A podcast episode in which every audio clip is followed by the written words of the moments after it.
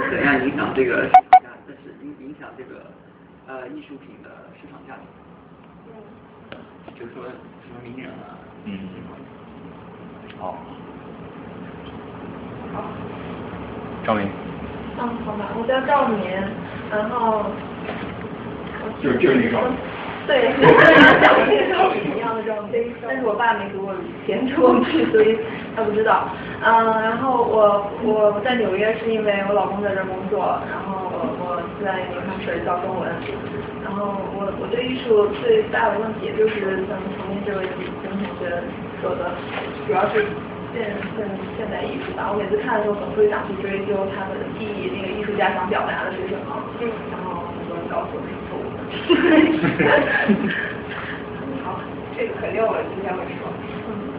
呃，我叫周斌浩，那个呃，我现在在马里兰上班，我以前在纽约上班。嗯。然后呢，呃，对于艺术的话，这个比较比较广泛，就是说这个非常广泛。呃，我觉得这对我来说是一个学习的过程，学习的机会，就是说我觉得我们是接触比较少。嗯 所以说这个我们一般接触艺术多一点，因为艺术这个东西。算二分半，有时候是二百一十，三十五，不好听。谢谢分享，嗯、下一个，嗯，我叫轩燕，我在纽约上班，也是做做金融的。关于艺术之旅啊，我倒认识一些，由于工作的关系，认识一些做 graphic 的，都是好像有些艺术广的。我现在主要就是说有大的问题，就是。说中国的就是说，我知道就是中国的艺术和西方的艺术是，不但是说互是到底是互有点互相冲突呢，还是互相借鉴呢？或者是东风亚，西风，还是西风亚的东呢？就这个一直都是一个，就比如说很多很多齐白石的画好，但画好在哪儿？这里面有才艺啊，有什么？我们在我看到这一颗大鸡蛋。对，其实就是一块蛋。好，你迎一下。大家好，我叫陈基，我是不远万里从 Newport 走过来。人家比还远，好不好？New y o 你。k 哈哈哈。New York，哈哈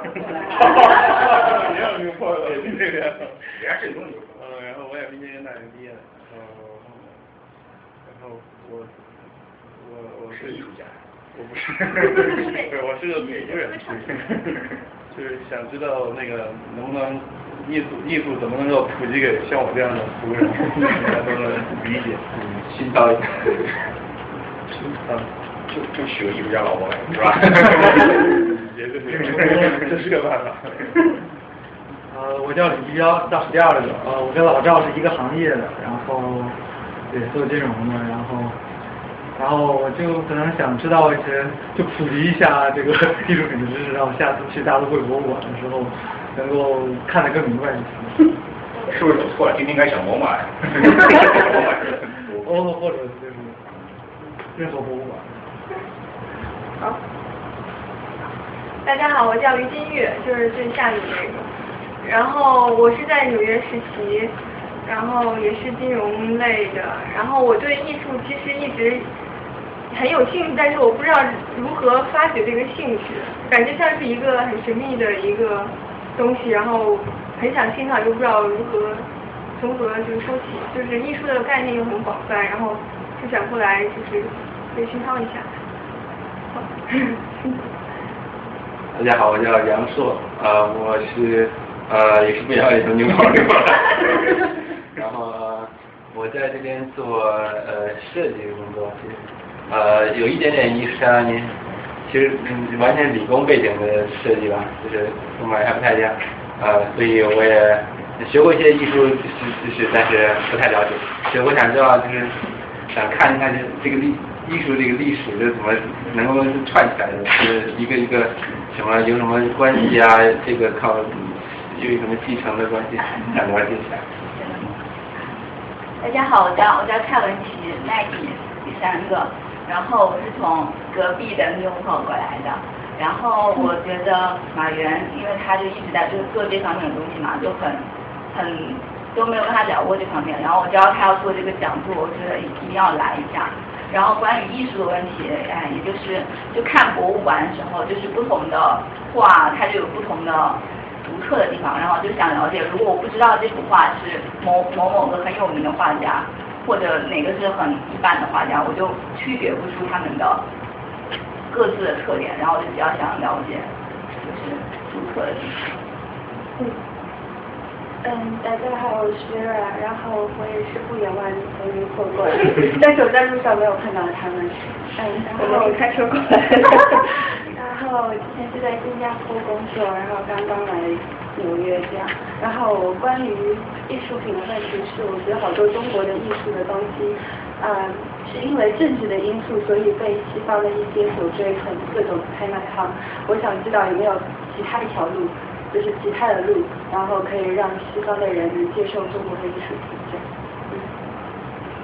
嗯，我叫王璇，倒数第四个。呃，我，我在我现在在 NYU 上学，读作曲。呃，我是做古典音乐，然后呃，现代古典音乐跟今天的话题可能有点关系。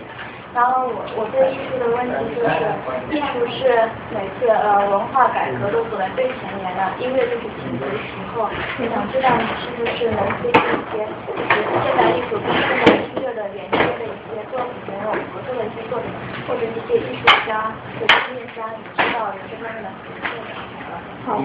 音乐是艺术家也是年龄，他们主主要是会交对吧？对。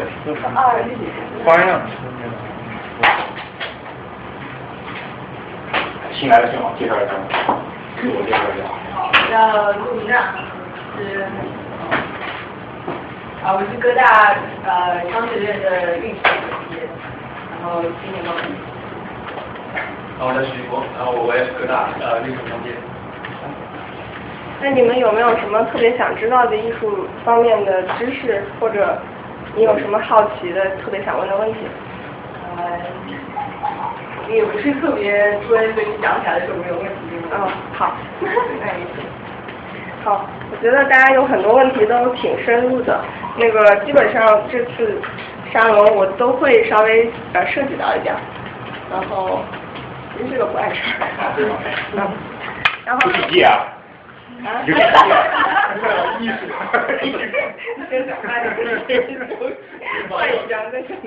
记。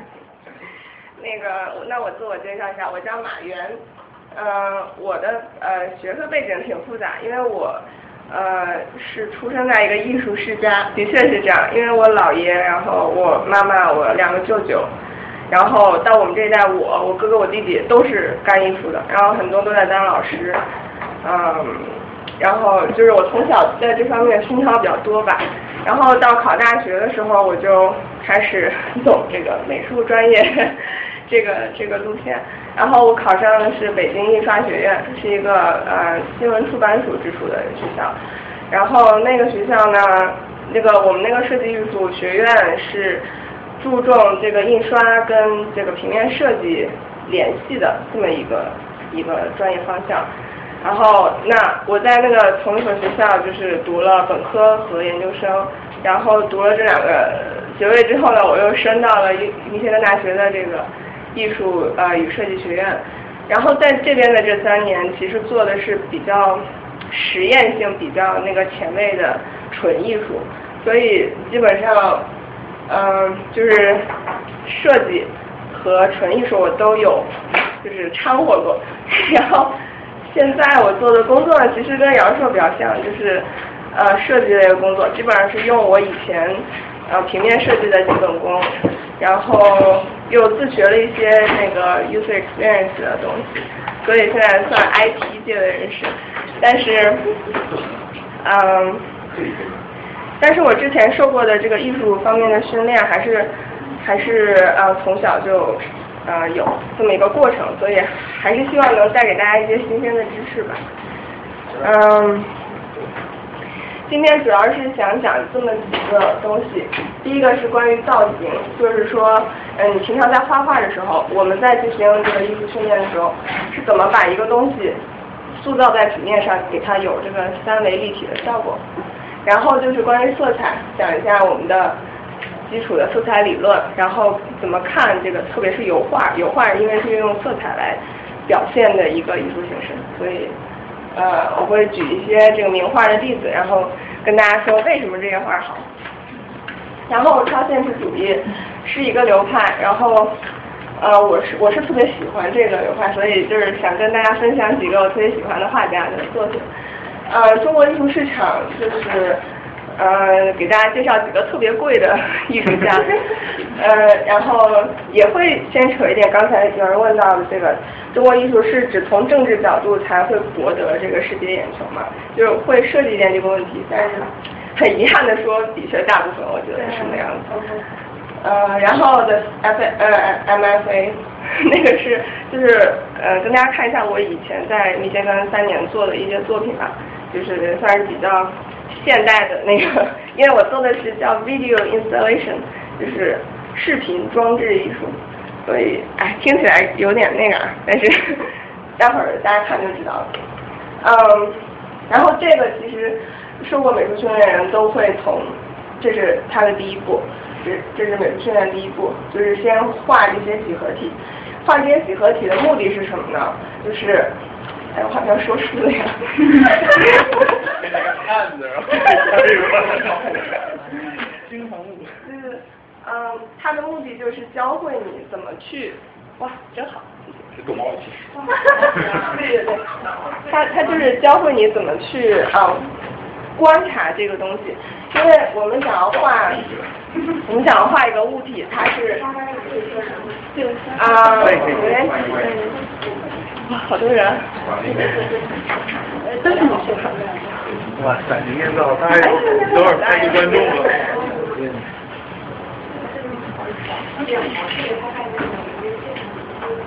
大家好，我们刚开始。刚开始，刚开始。第一。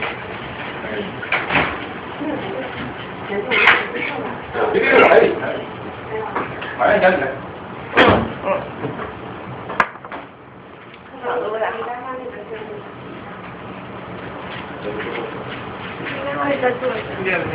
要不我坐那儿，我不站这个。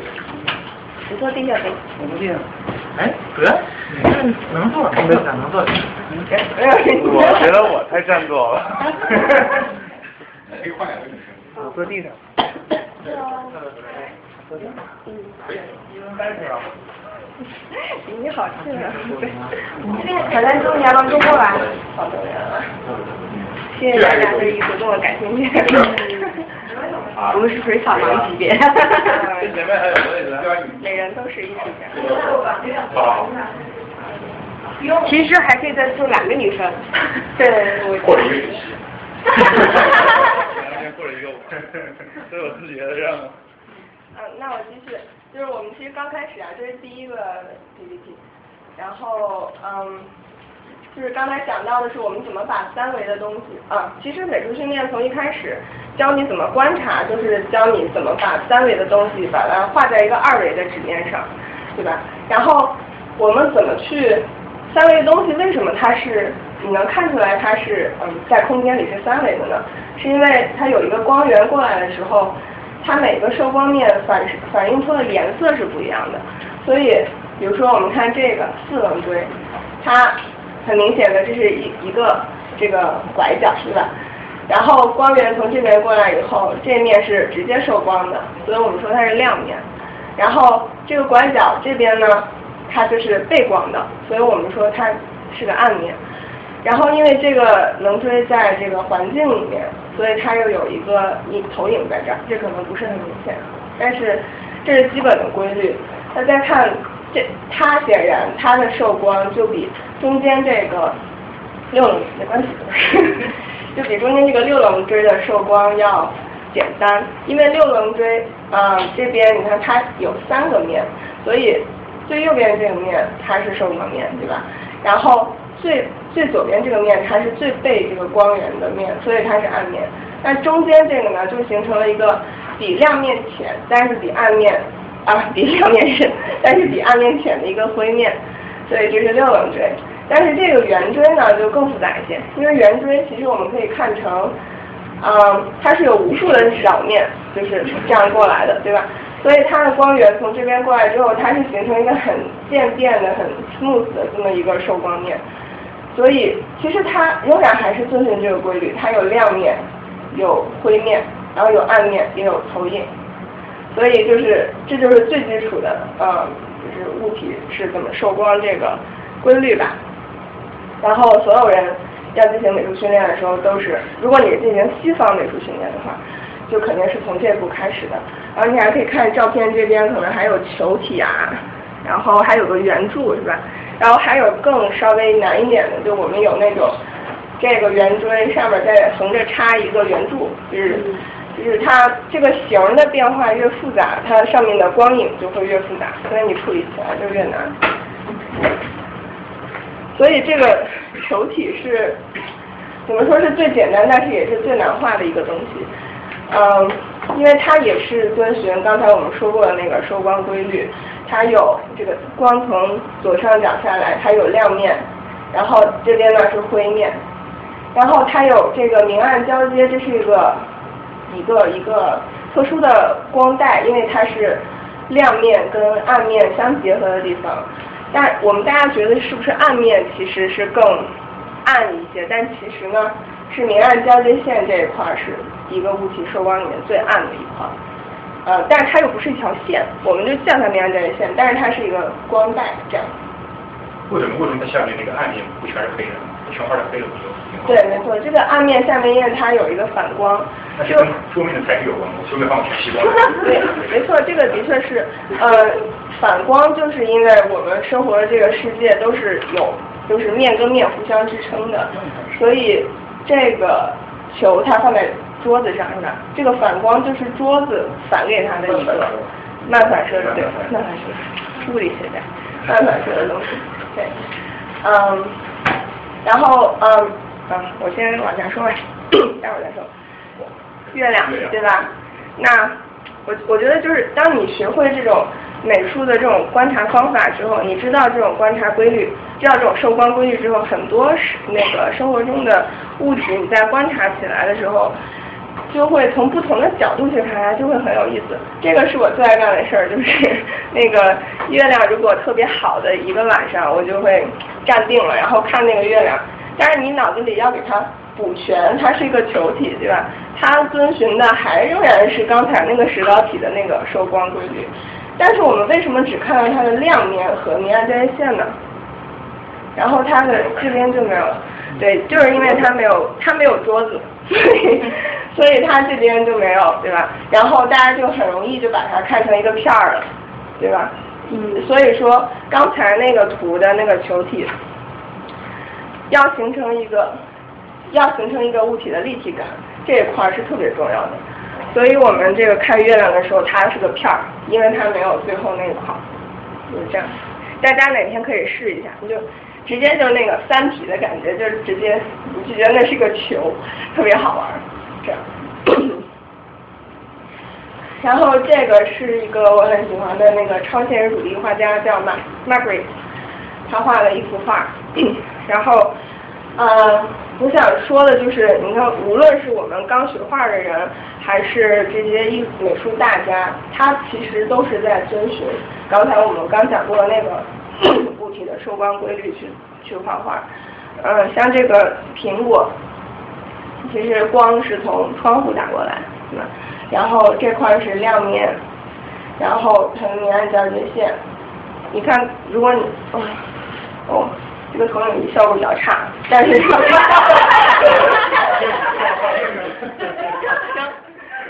后然后这边其实它是注意了有那个 光路。有一你反光，好点。是吗？我在这儿正什么都没有正面看，说不定还行，在这儿还有一片嘛。对，光过了。那我问个问题啊，这画的名字叫做 Listening Room，为什么就不叫苹果？你买的。哈哈哈哈哈它其实是它其实就是苹果，但是，呃，这么说，这个就是跟你欣赏这幅画的一个角度的问题。就是如果你只把它当成这画的是什么，就是你把它界定概念的话，它肯定就是个苹果，对吧？但是如果你要是，就是想要去试着通过它这个表象去了解这个作者他想说什么的话，你就要静静的去看这幅画，然后你觉得这幅画带给你内心的感受是什么？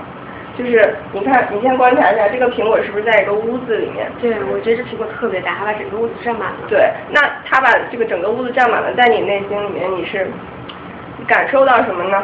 就是如果，唉，我这个有点。引导了，但是如果我跟他说，我其实是觉得有一点不一样的感受，但是我没有具体的那个。其实是有压迫感。对对对对，对，其实是你感觉我整个人从就这样子膨胀，然后又没个地方可以憋出去。对对，你又不能动，然后你就可能在那里。然后在这里的时候，就大家就是会，呃，如果从你生活中的这个经验来看的话，就是你这样的时候，其实你是在调动听觉的，对吧？你这样的时候，你哪儿都看不见的话，你这样你会。这样去呃，用听觉去去感受周围，所以这个苹果其实我觉得它反映的就是这种感觉，就是在一个比较压迫、比较窒息的环境里面，这个你会感觉这幅画里面这个苹果的的空间很很近，对吧？所以他说 the l s room，而这边他又给你开了一个小窗口，开开了小窗口之后，窗口外面有什么呢？可能会有声音，对吧？所以我觉得，我我猜测啊，他就是起这个名字，可能是有这方面的。但是他他是算超现实主义吗？算，就是他是超现实主义的代表人物。待会儿我还会给大家嗯多看几幅他的画，我挺喜欢他的。嗯，第二个问题就是这个艺术作品的名字也是他这个艺术的一部分。对，嗯，特别重要。他会他有故事吗？这幅画？嗯，我不知道有没有，我 就是只是知道这幅画而已。而且包括待会儿我给你们看的画，就是有很多是我在猫 a 或者在大都会自己拍的，可能我都没有注意看那个作者是谁或者是是什么名字。咱们就是看一下那个画是怎么看。他做作者画的时候，他会写一个注释吗？就他看不懂。他会。越是现代，比较拙劣的，对，越是现代的作品，然后越是这个作者他不行，他才会越给你写这么长的解释，然后让你想，好，我应该这么理解。但是其实真正特别画的好的话，就是你根本就不需要看解释，这样子。那这个画的好是说，他真的是画的好，还是说这个意境好，表达的意思？到底是什么好？如果是真的，一幅特别好的话，是需要两个条件都满足。因为如果你只画的好的话，你比如说，你画的好是什么概念？你是画的像，还是如果像的话，你肯定摄影作品更像，对吧？嗯，就是作者是通过这个形体的塑造去表现他想说的东西，然后你去很容易的感知到了，这个才叫好，我觉得。然后这是一个素描。作品，呃，网上找的，嗯，就是你可以看这个罐子，其实它所有的这些东西啊，都是遵循我们刚才说的受光规律。然后这个罐子，我说它画的好，为什么呢？因为你看上去的感觉，它是可以敲响的，就是它是当当响的，它不是泥巴做的罐子。对，它的质感，那你怎么能把这个东西的质感给它画准确呢？就是。就是你需要抓住它受光规律里面，这个物品对光源，不管是呃，就是这个物体接受光源的时候，它各个部分啊反映出来的颜色。就我们看，我们知道这个罐子是个是个上釉的罐子，是从哪看出来的呢？是因为它这个高光，对吧？这是我们的生活经验。然后。然后还从哪儿看出来呢？还从这个罐子反映的环境色、环境型，我们可以看见这儿有个这个西红柿，在它里面是有影子的。所以都是。不好意思。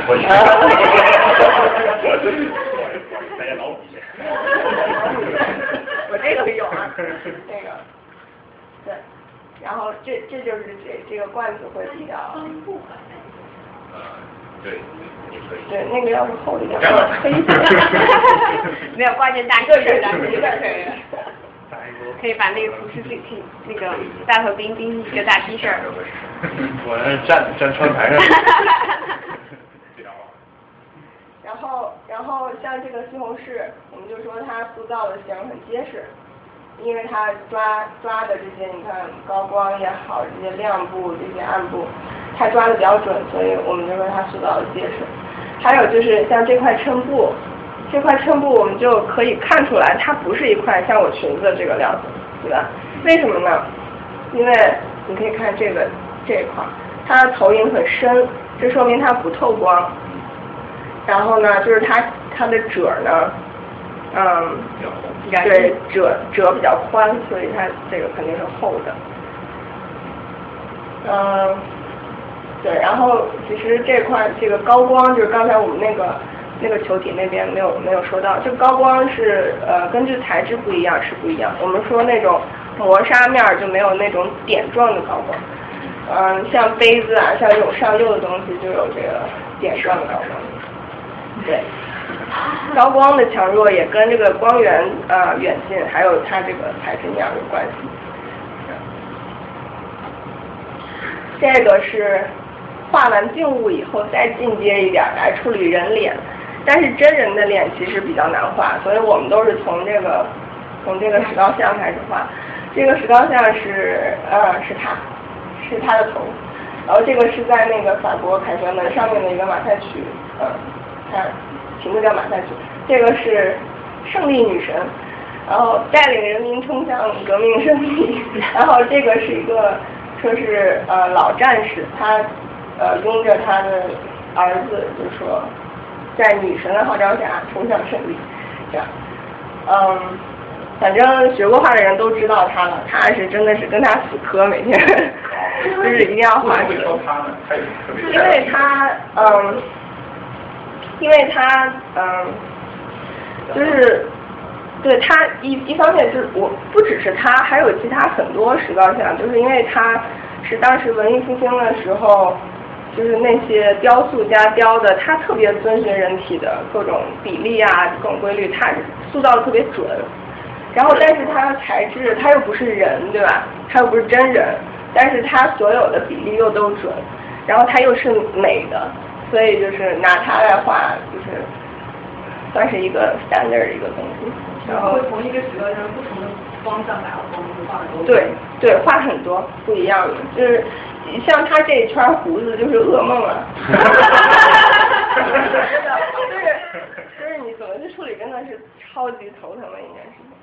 反正就是去年到。对，就是去年。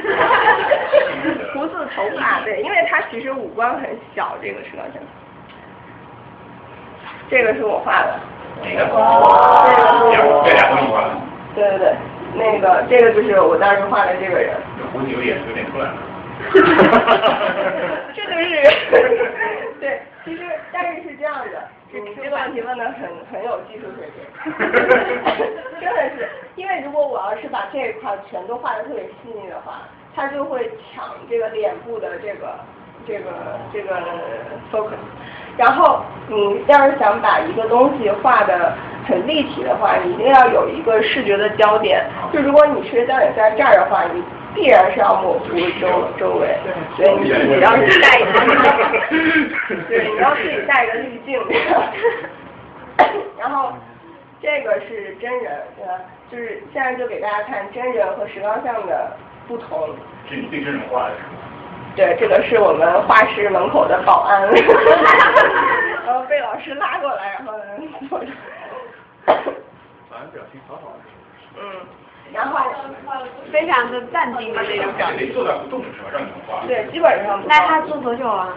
他每坐呃，坐一晚上是三个小时吧。给钱吗？但 中间会有休息。那他如果回复不了原来的表情怎么办？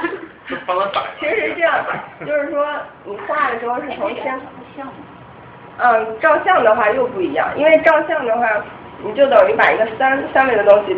压到二维，然后你是在冲着二维的话，但是你要训练的呢，就是你在看三维，然后在你这里转成二维，是这样。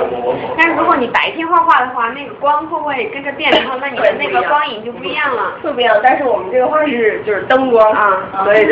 你较这个画这个人像，这个真人或什么样？你会在一个点画，还是你会就是比较左右，稍微调换一下角度，然后来更好的去把握它的阴影？嗯，这个是需要定点化。果定点化，那那我就不太明白。那你跟拍照是一样的原理，啊？你拍照就对吧？这个看到二维，对照照片化，还是和你直接看它就有什么区别的？你的操作上。嗯。我觉得照片已经是把它二维化了。对，但是你人既然不动。这你人看到的孩子，怎么有两个眼睛？对对对，我知道，我知道。就是这个过程有点像三维、二维、二维，然后但是你对着拍的话，就三维、二维一样。不是，我觉得你看照片可能看的就是个二维的东西，你可能看的画会把它看成看着看就感觉是三维的，觉得是这个吗？老师讲的。哈哈哈哈哈。对对对，你是希望我们把这个画看成一个三维的东西？嗯。就是说，那就有两个过程，一个就是说你先把它录录录记录下来过程，然后但是又希望我们把你记录下来过程再重新在我们的脑子里面再要重建三维。嗯，按理说是这样的，但是但是你看一幅画的时候，并不是说看成立体的我就结束了这个过程。其实把画画成把把该立体的东西画立体，这只是最基础最基础的一步。其实最后像毕加索，他就是他是用这种分析方式，他是用嗯这种立体解剖的方式，但是画成就根本就不立体，对吧？它就好像是那种拼的一块一块颜色一样，就是画立体只是只是在训练你的观察能力和你这个手脑手脑配合能力，因为为什么我们有时候说眼高手低，就是你会观察只是一方面，但是你能不能把观察画下来，这是一个需要长期训练的东西，所以这就是为什么好画有我们有初学者有好画家这样，就是好画家真的是日呃天长日久。那其实画花叶他们平时也会做这种基本的？对他们肯定是手工非常耗时间。就他们其实很有名的，也会经经常都做这种。那就要看了，不知道呀。嗯，但是还处于创作生命中间的画家肯定是不离手的。那我再问个问题哈，就是属于文文学鉴赏的问题。那就因为我们是真的是门外汉，就是说从您的角度来说。因为这两幅画是你你自己画的，那算算是在一个画家的一个什么阶段呢？嗯，这个就是，比如说是，比如说练的初期阶段、早期阶段、成熟阶段，还是说我就在第二再上不去了那个？嗯，这个是其实就是基础训练完成的样子。哦。嗯，如果要是我再往艺术方面发展的话，我就要开始想。怎么说，就是这个这个画成这个样子，基本上就可以进入各种美院啊或者设计学院。然后你从那边再受到的教育才是，比如说你去中央美院了，然后你参加某个画室，然后这个画室它的风格是什么？它可能是画油画的，所以你就从 这个造型能力的基础上再建立其他的能力。所以这个，嗯，这这个只是习作，就是。我现在画也也可能画不到这样了，因为很久没画过了。嗯，然后其实我把它俩摆在一起，就是想说这个真人的脸的处理跟这个石膏像的处理是还挺不一样的。你看石膏像，他是，当然他他是个外国人，啊，所以他骨骼比较明显。我们说其实人脸也是可以分成面儿这样来画的。你你画什么东西都是要去找它的面儿，包括画圆也是在切那个面儿。嗯，这个是顶光，所以它这个眉弓这块儿，像这个，白板的好出镜。你好。对。你好，你好。你好。这是光，然后还有哪块是背的呢？这块儿。哦，其实嗯，它这个嘴是张的，所以它嘴有背，嗯，然后是胡子一大块，对吧？然后，如果是真人的话，就是下颌这块，这儿，这儿，然后这个亚洲人他也是有眉弓的，虽然稍微浅一点，就是这样。对，然后这个他的这个呃颧骨这块也是我们说的主要重的这个手光，那跟他是人还是雕像的关系？这个雕像也是根据人雕的嘛。然后人只要只要是你脸长成这样，你长得正常就基本上都是这样。哈哈果下面一页出现赵志成的话，这个是一个例外。那你画的时候你是就是就直接看面画是吧？还是说像我我今天其实都是画结构嘛？对结构出来的，那就是他光画结构开始就画那个一个。就一边人脸上面是一个方框，或者么开始，然后再再一反一点切切切啊，就画结构线什么那就是画这种的话，需要需要从那儿开始吗？还是说就直接从直接看那个面？嗯，像这种它的目的是。比较传统的一个型的塑造，所以它就不需要特别强调线，因为你在最开始起这个草稿的时候，其实是用轻轻的线这样一一点一点，就是定一下我鼻子在哪儿，眼在哪儿。最后我仍然是要这个翻译成面，但是你结构素描就是结构素描，它其实是因为它就是抓那个东西的龙骨嘛，对吧？就是你这个结构素描一般就是工业设计前面的准备。就是呃，那个线你要强调的比较准，强调比较重，然后面儿是线的辅助，但是这个是线是面儿的辅助。你画的时候需要用橡皮吗？嗯，我们有特殊的橡皮，有一种叫橡皮泥的东西，挺像我们捏的那个橡皮泥，但是它是橡皮，就是它擦起来就会蘸下去一些铅笔沫，但是不会擦干净。对，因为你不能擦的很干净，这样的话，对对对，像融化一样。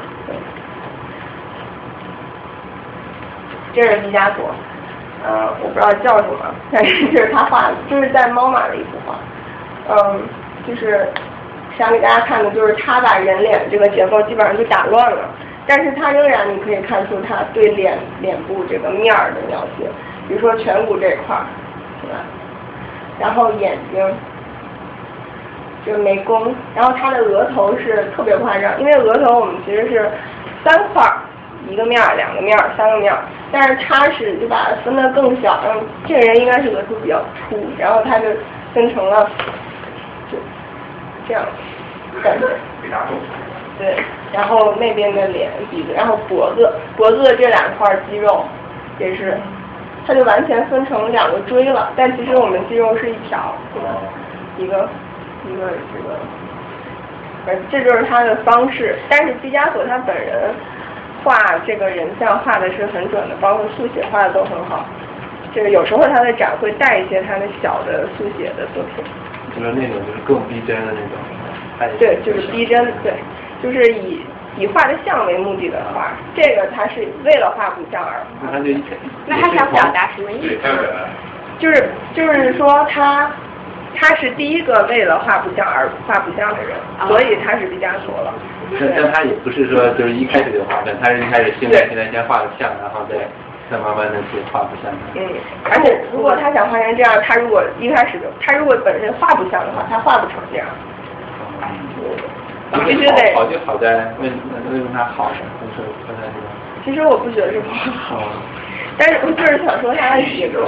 嗯，它的结构，就是大师也是跟我们一样是这样。那他的成这种画不像的画的成名作是哪一幅呢？为什么大家一下子就觉得哇，这个画就是，嗯，对，因为就是你可以想象一下，如果你在他那个年代，呃，之前画看的画都是蒙娜丽莎，都是什么，呃，什么水瓶少女那个，就是都很像，然后你突然这么看这么一幅画，说哎这是什么呀？然后。这个又又跟这个艺术市场有关系，就是当时毕加索肯定是混得不错，肯定是有人捧他，然后就是把他这个流派发扬光大了，他才能是现在的毕加索。啊，那如果像毕加索这个流派之后有没有其他的那种就是后继有人的那种人物？嗯，毕加索以后应该就是他那个立体派有很多人，但是这个我我也不是很知道。那个美术史是跟画画。定是独立的两个东西，呃，可以算是独立的。当然，如果你要是想了解更多，是对你更好。但是，就是我是比较懒的，不太爱看那方面的书，所以这这些就是关于美术史的书，在网上有很多，文章也有很多，所以要感兴趣可以查一下。我我我还问一下你，还是关于历史，就是说，像像这种画幅画的风格的出现，是不是因为在那个时代就是摄影开始大规模的发展，人们认为没有必要通过画来实现像这个功能？因为已用摄影了嘛，你想画点，做点，用摄影方法来实然后在那个时候，人们在开始探索这种画的新的东西，就出现这种不像同啊。对，我对我刚刚也在想这个问题。我觉得摄影和画画另外一个不同就是，摄影你只能把真真实实存在的东西给拍下来，而画画的话，你能够创造一些它上面不存在的，所以你有很多想象的空间。这这是为什么？我去理解它的名字和他画画有点不一样的地方。对对对，就如果像刚刚那个苹果，如果你摄影的话是照不出来那种效果的。除非你刚好租了一个特别小的房间，可以用 PS。真 的是，对，即使即使 PS 其实也不能还原，就是画画它关键就是艺术家可以用他自己的主观意识去控制，才让你看到什么东西，就是这是画比较比较 valuable 的一个地方。那你刚才说你觉得这个不好是为什么？我本人吧觉得就是，嗯。它是毕加索的画，没错了。但是，但是我觉得，嗯，我觉得它颜色挺不讨喜的，对我来说。嗯，然后就是看了我会不高兴这种。但是不能这么，就是每个人对画的这个 taste 是不一样的嘛。就是你可能喜欢这种，那个那个人可能不觉得这种好，是吧？所以就是不同的人买不同的画，包括衣服也是一样，就是大家欣赏的不一样。我就是插一句，我说我不喜欢。然后这个就是文艺复兴刚开始的时候，这个达芬奇画的。我为什么画一个等号一个问号？就是我看了一个八卦，说是大家不是都对对对，大家不是都说那个他是谁吗？然后有的研究学者就认为他是达芬奇的自画像，因为什么呢？因为我们就像我们刚才说的那个人。画脸的时候，我们为什么要画面儿？这个面儿是为什么会有这个面儿存在呢？是因为它底下有骨头撑着，对吧？你有骨头撑起来，你这个才会有斜度。然后好的画家，真的会画的，会画画的人，他是画人骨的，就是你长得不一样，是因为你的骨头长得不一样。然后像，所以他分析了达芬奇自己的脸。蒙娜丽莎的脸，发现他俩的弧点儿特别就是吻合，所以大家都说 那是自画像。就是这些眉弓、这些鼻鼻子、下巴，包括这些比例，嗯，远近，然后这些起伏，就是，所以这是一个谣言啊，也不知道是不是真的。我有友给你传那个画脸画的是骨头还是画的是肌肉？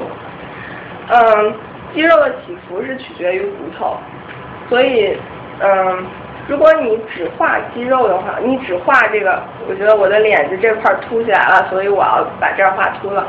这样你很容易就把人画肿了，因为你没有看它里面是什么样子。就是你在画的时候要想着它这边是骨头，所以我要在这儿加高光，我要在这儿加阴影，因为这块骨头对这块高。嗯，就是有时候你画画的时候，并不完全是。看这个东西长什么样子，你就画什么样子。你还要加一些该夸张的地方要夸张，你才能抓到这个人的特点。就是我这个有一个人，他就是研究那个肌肉，就是在死人上，然后电，然后研究面部肌肉，然后对。他就是肌肉的控制的表情之类的。对。然后他就是研究很多，然后肌肉怎么样，就每个肌肉控制什么表情。嗯。他说，之前画画的人都没有掌握这些表情技只有他画对了，不是，就是他看他那个意思，然后他就反正画那种类似那个想描述这个肌肉感觉嘛。对对。啊，没错，的确是这样。我们其实我们没给你们下那幅图，就是呃，不只是要画骨头，还是要要根据肌肉走向来画。像我们嘴周围有这样的这样的一圈儿，叫口轮匝肌。然后这一块儿，你为什么要知道它有这个肌肉呢？就是。这肌肉因为它是圆的，这样一圈的，所以你光过来的时候，它就不可能出现就是这样的面儿，就只能是你在用笔的时候，只能就是这样顺着这个嘴来画。如果对，反正就是你知道肌肉的走向之后，你才更能就是下笔的时候要怎么下，这个会更有数一些。就是那个，所以我们那个医用解剖图啊什么的，就画师也都有画。然后还有一个什么？真人的那个骨头架子在那儿说，然后我们还画过那个呃头骨，头骨就是呃，因为我我是济南的嘛，然后济南当时是有一场战役，叫济南战役是谁打的？对，军吗？嗯，可能是吧，就济南战役还蛮大的一场，然后那个那个头骨放在画室，我们一圈人在那儿。在那儿画他，然后就静悄悄，但是已经很晚了。然后老师突然就溜进来说，知道吗？这个是济南战士，济南战役牺牲的一个小战士。然后我当时就 那，比如说你如果画别人都会有个模特嘛，那如果自画像的话，怎么找那个模特？是对着镜子画。对哇。好困难啊！你每次做了一个动作之后，又要恢复那个表情，就像他们说有一个闹钟，一定要回到一样的表情、一样的环境。想才能够把那个闹钟关掉？所以就是因为，所以就是就是因为这个就是自画像，你很很难发现自画像是是这样的，因为他每次表情不一样。所以自画像一般就是你最放松的状态下是什么样子，你才会摆好了镜子，摆好了纸，你就只动眼睛。这样他比较常画出自画像来，因为这样的话，每次都不一样。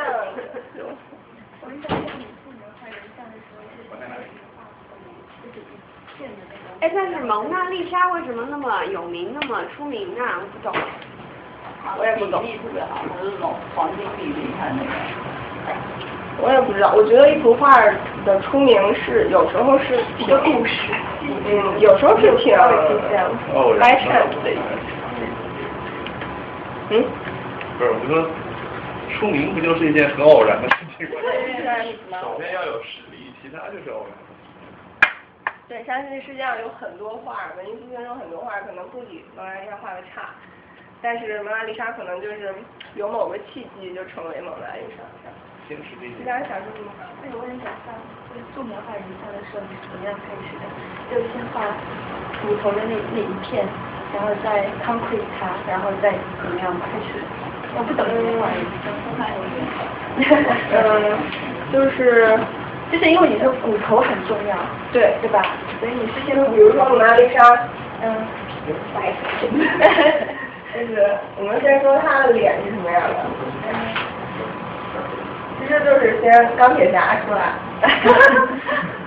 然后我们大概定一下他的眉弓在哪，嗯，然后他眼眼线在哪，嗯，鼻子在哪，嘴缝在哪，这些都是特别需要抓的点，然后从下面，是什么？然后我们看他往哪看，他是往那边看的话，我们中间这个线就这样，这边画。他往这边看的话，你就要这样。嗯，然后。然后那个鼻子在这儿，我们从山根这一块开始就开始连鼻子，嗯，这样，然后鼻孔，这然后他的眉弓是个面儿，我画出面儿，然后眼睛，眼睛多长，瞳孔，就是分支这样，然后他的。颧骨是什么样子？所以是这种先定成一个吗？对，就是这样定定定，然后你这期间要不停的比，你画的东西跟原原你原来那个东西的嗯区别在哪里，或者哪个地方没有准，啊，就是这样。感觉这个过程挺挺长的，就是你可以嗯，像哎呦，sorry。啊。像我们那个，我刚才画那个，我们那保安是，我们所有人在画室围他，都坐好围他一圈然后每个晚上的七点，他会坐在那里，差不多就是，差不多就是大家都有问题是吗？你说你的。观众问什么？谁看到了？哎，好像还有，哎呀，那一直在说什么的时候靠近电脑一点？讲讲话的时候，听不啊，听不见啊，声音不好是吧？嗯。行，没关系。还有哇，我刚刚想是，人家他一直在这。他一直在山上养树。是 好二呀。在线直播。就拍他，你们就听到声音最多。哎。好，到这儿了。下一个。这个还记得这幅画吗？看龙本人化的是吗？对，蔡龙本人化，所以我们说蔡龙本人这个艺术修养还是挺到位的。比如说他，你看他的这个。他不是画的那个。模是是。就是那个女的。嗯。对啊，还蛮像的，我觉得。这个脸还算蛮像百分之七十像吧，我觉得。然后你像他受光这里，是吧？然后这边是亮部，嗯，脸部也塑造的，包括手画的也很准。那个，就是我们西方绘画呢，它其实很崇尚人体，它觉得人体是世界上最美的东西，尤其是女人体，女人体是全从从上到下没有一个地方不美，不管是胖是瘦。然后女人体是这个世界上最美的，然后男人体呢，他就觉得男人的生殖器是特别不美的，所以你可以看以前的那个 雕塑也好，画画也好，它能挡的都挡上，了，不管是用草叶儿也好，不管是用什么，它我觉得也有文化角度，也有宗教角度，嗯，就是他们就是这么一个说法嘛，所以嗯，其实。真正的美院，嗯，进去之后他训练，他每周都有人体写生课，所以就是有时候是女模，有时候是男模。女模就是全裸，男模就是一定要穿内裤，就是这样。很多猥琐男去偷窥，但是一般那个教室都会封起来。然后这个这个是我随便画的一个，就是这个场景是。能记得吗？可能没有人注意过。场景。这个场景其实是，这其实是个电影截图。好像有点神奇。这个是拿灯是吗？这个是魔戒。哦，对，我记得那个就是精灵族在知道中土世界有危险以后，大规模迁移嘛。晚上大家一对一对唱着歌，拎着灯笼，不是灯笼，拎着灯就是迁移的时候。这个是我用一张黑纸，然后拿那个白色的粉笔画的。就是说，对，其实就是说，你可以在白纸上画黑的东西，但也可以在黑本黑纸上画白的东西。只不过你把它的这个。光影的关系表现出来，它就，它就都会这个形都会很稳。这个其实画，的必须要画非常定格，但是对，需要呃需要画的并不多，就是你当你抓住了，当你抓住了这个 这个关系，你把它处理正确之后，这个形自然而然就出来了。尤其中间这个主角，我觉得。哎，现在有没有很多人是在黑图上画白这东西啊？有很多，有很多。这个就是黑图。好，有很多这个是。啊，刚才就是造型的部分，然后呃颜色部分其实是有两种，就是色光加色法和色料减色法。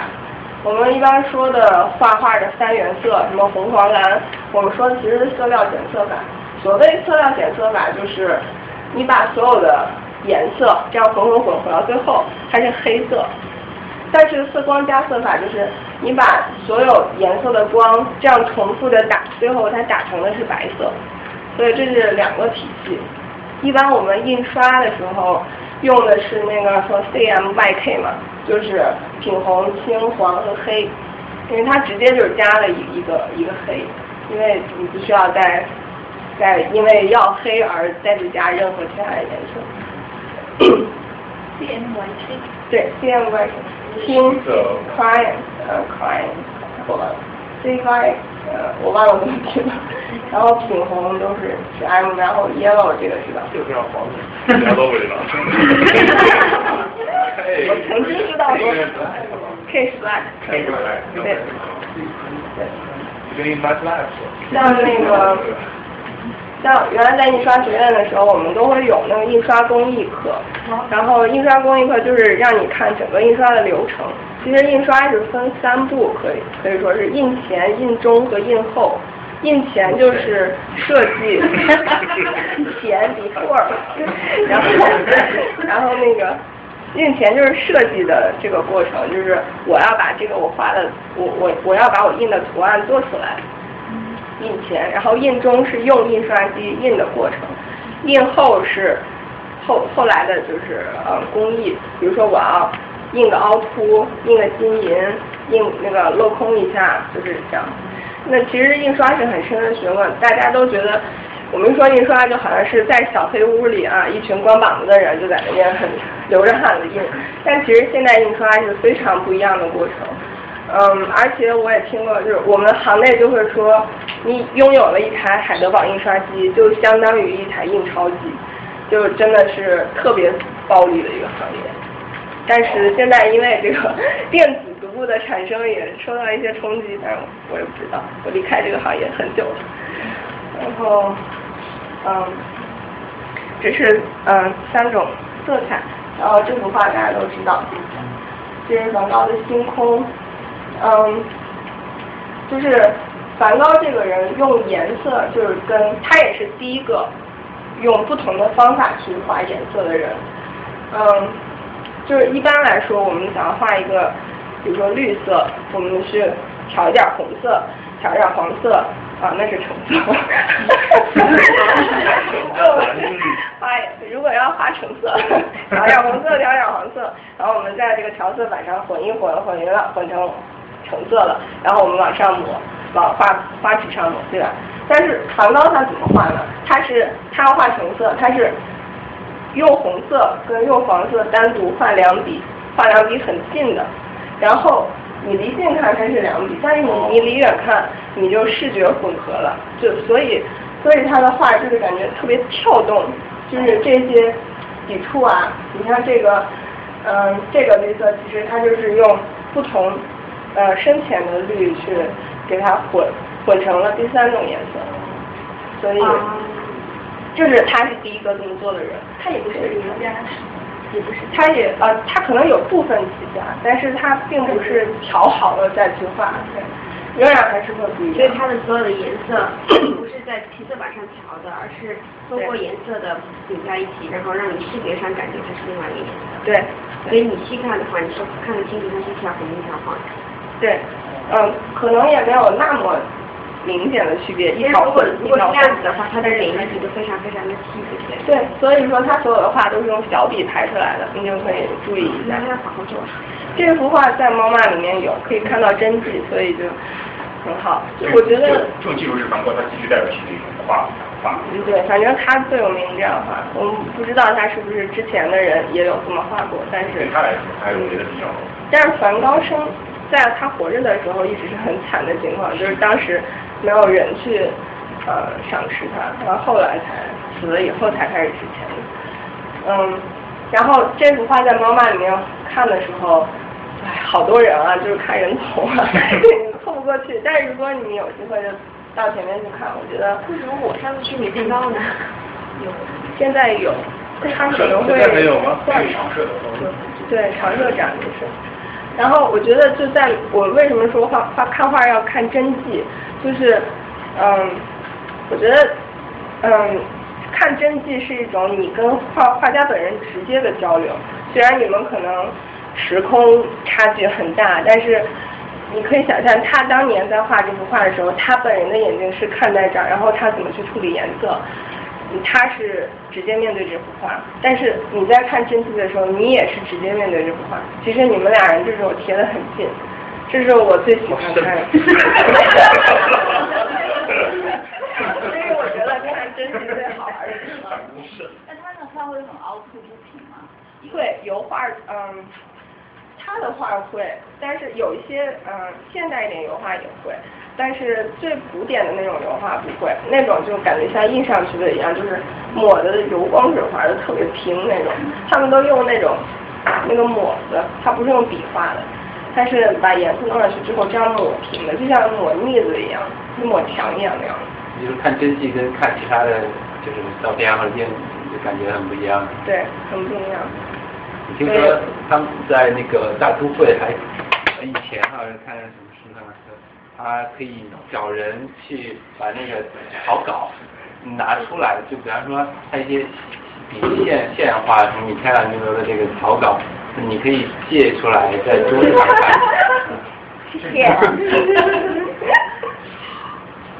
嗯，就我觉得美国学生就幸福在这里，就是他们实在好东西太多了，随便一个什么人就只要你。也不是那么随便，就是如果你要是有心的话，你是可以跟这些真迹近距离接触。嗯，包括我那天在逛美术馆的时候，看见一帮呃青少年在画佛像，那些佛像都是很好的，就是还是北魏时代的一个一个佛像。啊，我就看他们画的那个样子，然后又他们又在那嬉戏打闹你知道吗？我就想说你们太不珍惜了。我们我们以前是没有那么好的条件。这是他另一幅画儿，嗯，这个叫《暴风雨来临之前的麦田》，好像，嗯，这幅画其实我就想借他说，梵高他之所以是个牛人，就是因为，嗯，我觉得他本人对颜色的敏感度比一般人要强特别多，就是像这个就是，嗯，他描写的这个景呢，就是暴风雨之前。就我们如果有生活经验的话，就有时候那个上空云特别黑，尤其是下雨之前，云特别黑，呃，然后成一团一团的。但是云和云之间如果有空隙，阳光打下来的时候，阳光射到那个地面那一块是颜色特别亮的一块颜色。我觉得他这幅画就是描写了这么一块麦地，就比如说那块是阳光通过呃乌云的这个孔。下撤下来，然后这一块的黄色就是黄的特别鲜艳，特别有 aggressive 那种那种黄，所以我觉得就是这幅画就能看出来，他特别对对颜色特别敏感，包括他用小笔排颜色啊什么的，就是他本人画家真真的是天生的，我觉得后天的训练只是一个过程，嗯，但是你真正对艺术有没有感觉？这个是会有区别，但是它这块颜色很恶心啊，所以那天雨想必是很大。这个是莫奈的《睡莲》。我在想，如果那天的雨，比如说它必须在很，我的意思就是说它必须在很短的时间内画，因为这个现象不会存在很长时间。嗯。如果雨一旦下来了，它就没有办法在。所以它很多时候，如果它没有画完，就是靠他后天想象再去把它完成的。呃。我觉得他会抓住时间，把大体的颜色感觉定下来。就这块我要用什么颜色，我先把它弄好，然后我定在这里。回头我可能补一些细节。但是你可以看到这幅画，他画的很急。那个那个画，你看上面就是大笔，他很少用大笔，就是大笔就是抹抹抹抹完了以后，下面这些其实就是，我觉得也靠他脑子里的印象吧。嗯。那个莫奈，嗯。就是咱们猫妈里面有挺多张莫奈的画，嗯，都是睡莲系列的，然后都很大，都一面墙一面墙那么大，嗯，然后嗯，印象派其实是特别善于用颜色他们能把颜色用的特别美。这幅画其实，唉，不得不再说一下《冯皮杜》了，就是他他的这个颜色，就是大家都知道色轮是吧？就是颜色，嗯。这样把它排成一个轮状的，这边是红，然后慢慢的橙，然后渐变变成蓝，这样。然后我们在色轮上就是，还好，放弃吧。好吧，放弃。说就好了。就是在色轮上，如果要是两个颜色是这样对头的，就是它们之间差一百八十度，我们就说它是强对比色。嗯。比如说蓝和橙色，或者红和绿。或者黄和紫，这三对颜色就是最通俗的对比色。然后如果要是在色轮上，它俩不差一百八十度，它俩差小一点，它越差小，越说明它是相近的颜色，或者它对比度就弱一些。比如说黄绿，可能就是就是夹角就那么大这样。然后嗯，美术界有个说法就是，呃黄嗯黄紫对比是最美的一个对比。至于为什么我也不太清楚，但是就是像红绿啊，下狗屁，红绿，然后嗯蓝橙，然后黄紫，就是这三组最通俗的对比色里，黄紫是在美术界受捧最高的一组对比色，黄紫对比，所以他这幅画其实就是用大片的紫色。但是它的紫色的纯度又不是很高，它是掺了一些感觉像灰灰的紫那种，就感觉很，就是你感觉你看上去这幅画你觉得是在什么季节呢？夏天，不然怎么看红了？对，反正睡莲也是夏天了。但是这幅画整体感给人感觉就是这幅画它所在的时空是热的，就给人的感觉，因为这是什么带给你的？就是颜色带给你的。就是颜色对人的心理是有有作用的，然后他用的是这种大片的这种呃稍微灰一点的紫，然后它中间呢，像这个阴影部分，还是用的是呃纯度不高的黄，就是他很巧妙的在用这些对比色去把这个画面的氛围就画的很美。有那个，哦，刚才说那个黄土是让你感觉非常好的一种对比。王子是嗯，不是让人感觉好，就是在美术界不知道为什么，就是他是被奉为最好的。他们根据按那个角度的说法，他们是多少度？大概？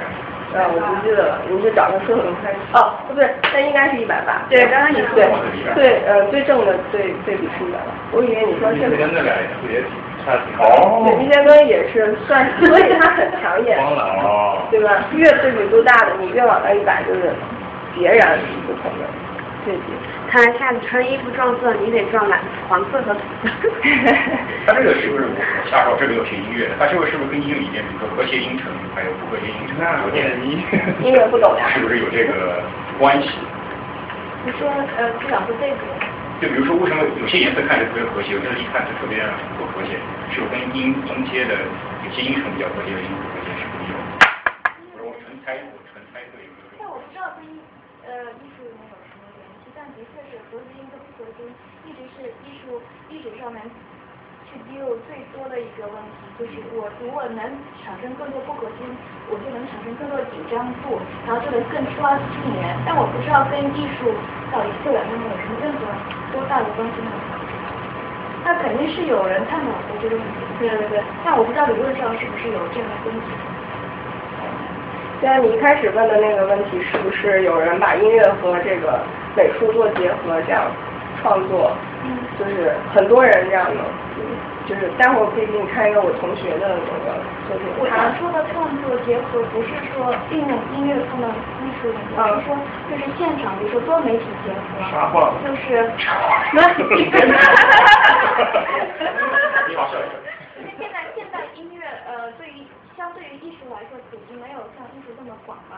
因为一像艺术画有呃，m o m a r t 像舒 e 他们这些很大的那个艺术体系，然后呃，这样那个嗯，大的那个呃，跟公众接触的多。对，跟公众接触多。像我们的那个现代音乐的话，就是像可能在座很多人都不是很知道我们在做什么，不是很专业的，不是那个。下期我下期有你想听的音乐。对。所以我就是因为我们的。受众面很小，所以我就想知道你是不是知道这方面有艺术家是专门跟音乐合作，不是说放他们艺术，乐，而是说就像舞台音乐或者是怎么样有跟艺术做过合作，多媒体一样做。嗯，就是就是现代艺术里面还挺多人这样做，就是算是一个共同演出的那个意思，是吗？我这个不是不是一个在另一个里面是。我看过，但是他们其实很多都是行为艺术啊。或者是他们不是真正的艺术，不是真正的音乐家，但他们就是他们做多媒体，但不是真正的音乐界。像我们，就我很少，因为我一直是在音乐圈里面，但我就目前为止都不是很知道我们附近有人真的有做过合作，就是说尝试一下。你就我知道以前达利做过，但是但是那个就是。他有拍过电影，他有导过片，他对，嗯，对对，像们叫电影配乐，电影配乐也不是我们做，电影配乐也是比较偏经济性的，偏流行的。我们是做学术，我们是古典，啊，就算他们，但是我不，但这个就比较早了，这个很早期了，就是现代化的东西是从古典继承过来。那流行乐是从像啊像什么三、四十年代开始出现，是一个大众文化。但我们还是坚持我们。我们就是说高雅文化、严肃音乐就是们有的。我觉得，比如说艺术啊，就是给你一种感觉，然后音乐是给人一种感觉。为什么就原来它是默片，后来现在都有很多电影配乐，就是因为我觉得电影配乐它如果应用的好的话，它可以加强那个感觉，所以让让就是受众的这种感觉加强了。所以我觉得，如果说这种结合存在的话，我觉得也是给给受众的感觉加强。是是，应该对于来说，如果我们能合作的话，应该来说这个作品应该是更完整的，不管从视觉上、听觉上，啊，即使是触觉上、嗅觉上，如果都能合作的话，那是最完整的一个作品。但是，是因为我们现在，呃，现在音乐受众面实在太小，然后就因为大家能理解到的，现在音乐都是流行乐，然后呃呃，Broadway 音乐，然后其实这些跟我们做的都没有关系，跟这些作品也没有关系。所以就是感觉艺术走在很前面，跟大众很有亲近的感觉。但是我们音乐就躲在幕后，就一直没有。我们都是各大高校，然后各大高校各大硕士博士在那交流，然后，所以大家下一次过来听我们演奏然后下一给大家讲解音乐。对所以我想问个问题哈，这个莫娜关于莫娜古画了。莫大古画好像晚期的作品。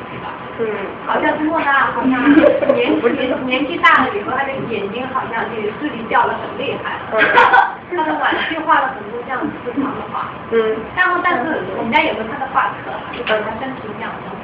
我就看他好像他后晚期他画了很多这样的自嘲画，因为他已经基本不能出门了。所以说，但是好像每幅画感觉出来的那种阴暗面就感觉好像就越来越阴暗阴暗阴暗阴暗。我就想说，要如何从色彩来表现出来一个人对这种色彩感应那种心情的话，是怎么表现出来的？就说，怎样的色会让人感觉到这个人的心情会越来越阴郁的感觉？其实就是还蛮通俗的，我觉得就是明亮鲜艳的颜色会让人觉得你是个开心的人。那你比较喜欢灰色的，或者黑色的，或者稍微脏一点的颜色？混合的没有那么纯的，可能就会显得阴郁一些。那这样子的话，回到前面那个梵高的话，因为梵高的话都比较相对颜色比较亮一点，比较漂亮一些，而且对彩对比都比较强烈一点。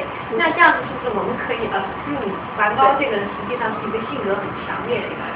对，嗯，的确是这样。而且我觉得梵高是因为他疯子般的生活的一个人。我觉得大家都觉得他呃当时。人生不受赏识啊，不怎么样。他可能有自己的挣扎在，但是我觉得他是一个 enjoy 生活的人，就是他可以在生活，我可以他，我我觉得他可以在他所受的苦难中提炼出一些感人的东西，然后或者把他自己的能量就发泄在画画上面。其实从梵高的话，他用色那种感觉，你就可以看出来，他这个人是个很亢奋的人。感觉，嗯，所以他后来割耳朵什么的很没劲，就是他很激烈。是。啊，给他。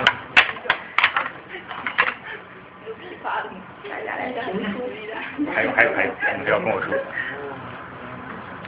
刚才就说到这个，这个这个，这个也是猫妈里的话，我我不知道是谁画的，我就看它还蛮有代表性，就拍一下。嗯，这个它就是。还蛮现代的，就是以前我们说，你总是要嗯描摹一个物体，我要画一个人，我要画一片田野，都是我在画 something。但是这个其实它就是是个抽象的东西，它就是在玩色彩，它玩的其实是红绿对比色，就是你看红底对吧？然后它的绿，画满了一摆，但是它这块你你你看它并不让人觉得特别特别难受。它可能会很很抢眼，但是你并不觉得它恶心或者是什么样。这个你特别需要问一下自己内心深处，看这幅画，你是喜欢它还是你不喜欢它？然后它哪里让你喜欢，哪里让你不喜欢？这个其实是看画的时候的关键。就这幅画，就是它有强烈的对比色，但是它又不让你难受，所以它其实是在玩这个纯色块之间的色彩关系。就是它是个概念的东西，我们也不知道这个画家到底是想说明什么。因为从我的角度看，我觉得他并不想说明什么，我只是觉得他就在玩颜颜色。像像这种现在就是我看到有很多这种色块的，现代艺是他的没有一是结构方面意思，全是以色彩方面。对他其实自己可能也没有任何意思，他只是说，其实控制颜色是一件特别需要训练、特别需要经验的事儿，所以他。能够把这些颜色把它团在一起的时候，不给人难受的感觉，这已经是一件很不容易的事情了。你可以把那这块摆一摆，你看看是不是，而且你还有，对。那如果这样子的话，直接可以编程完成了。哈哈哈哈哈。我平时会照相，然后我一些等着挺多的东西。那那你刚才说这种就是对比色啊，其实它是有这个支持的，就是说人的眼睛是有三种三色是感受阳光，这个不同的颜色，然后还有三种是只感受强弱光光的这个维度。所以就是说啊，这个这些这些对比度系统就越八度这个是有是有这个支持的。但是现在比较流行的一种模是说啊，就简单，从第一个角度来讲，大概有啊二的女性，她比男性是多了一种颜色。所以呢，嗯，就是那那从数学来讲，它可以比男性多看到无穷多的眼部，因为它多看一个维度。哦。那我就不知道，就是说，比如说在绘画界，会不会有，就是有时候统计上会发现，说呃有些女画家她们画的其实某会会会会更多一些，比如在女性看来，会不会有这种这种感觉？我觉得这个题目是很有意思的一个话题，但是我也是第一次听。我不知道你现在还真的有时候可以看到更多东西，嗯，但是画家跟画家差距是在的。为什么我们说有画家画的好，有的画的不好？那有人可能，嗯，啊，就不说色盲什么的，就是，嗯，怎么说呢？这个我还真是不知道。大家人画家跟画家之间交流，这个都是比较私下的，或者。画家交流吗？交流啊，交流，很踏实，很踏实的交流。我跟你讲，艺术家之间交流很踏实。嗯，嗯，这个我还真不知道，但是我觉得你这个消息很有意思，回去我找来给你看。我下。我们，我能我能稍微讲一下音乐是什么，因为我，因为这个是个很大的话题，在我们系里面一直在讲，是性别，性别对比。在艺术方面是不是有很大？就是在像音乐，有些人就会说说女性作曲家，她可能会做出来比较柔和一点的音乐，然后男性作曲家可能做会比较阳刚的那些东西。但是现在就这个，因为涉及到了那个性别区别、性别差异，然后因为现在的性别也很复杂，嘛，有关系。然后。现在表示，现在就说这个话题是非常非常。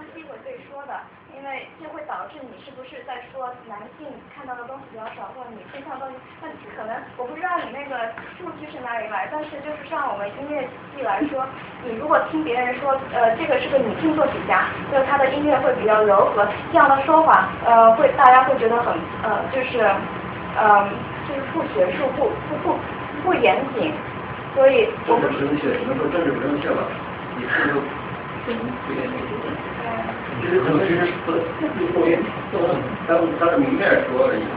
也不是，就是，的确的确，说实话，你比如说像，呃，德彪西的音乐，不知道大家熟不熟悉？就浪漫派，就刚漫派，非常浪漫派，像那种，但他是一个男性，但他的音乐非常非常柔和，和大家是不是说那个？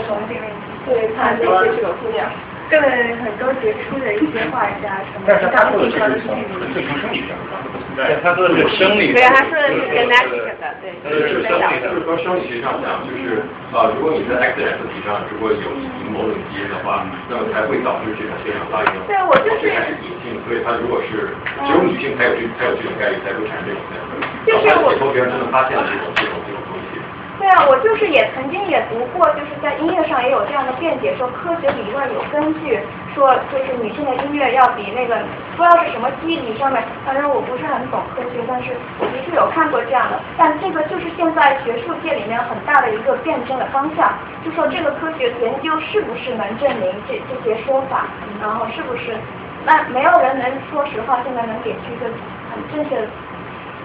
但是也有可能，但他说的这个颜色这种，是纯粹是出于生理上，但是对于婴儿来说，对，但是我们也说是生理上的问题。我觉得像你他说的颜色，它是从视觉上的，有可能是由那个，比如说 X 色体偏确实有些东西可以。但是像以前，但是像以前啊，不注意。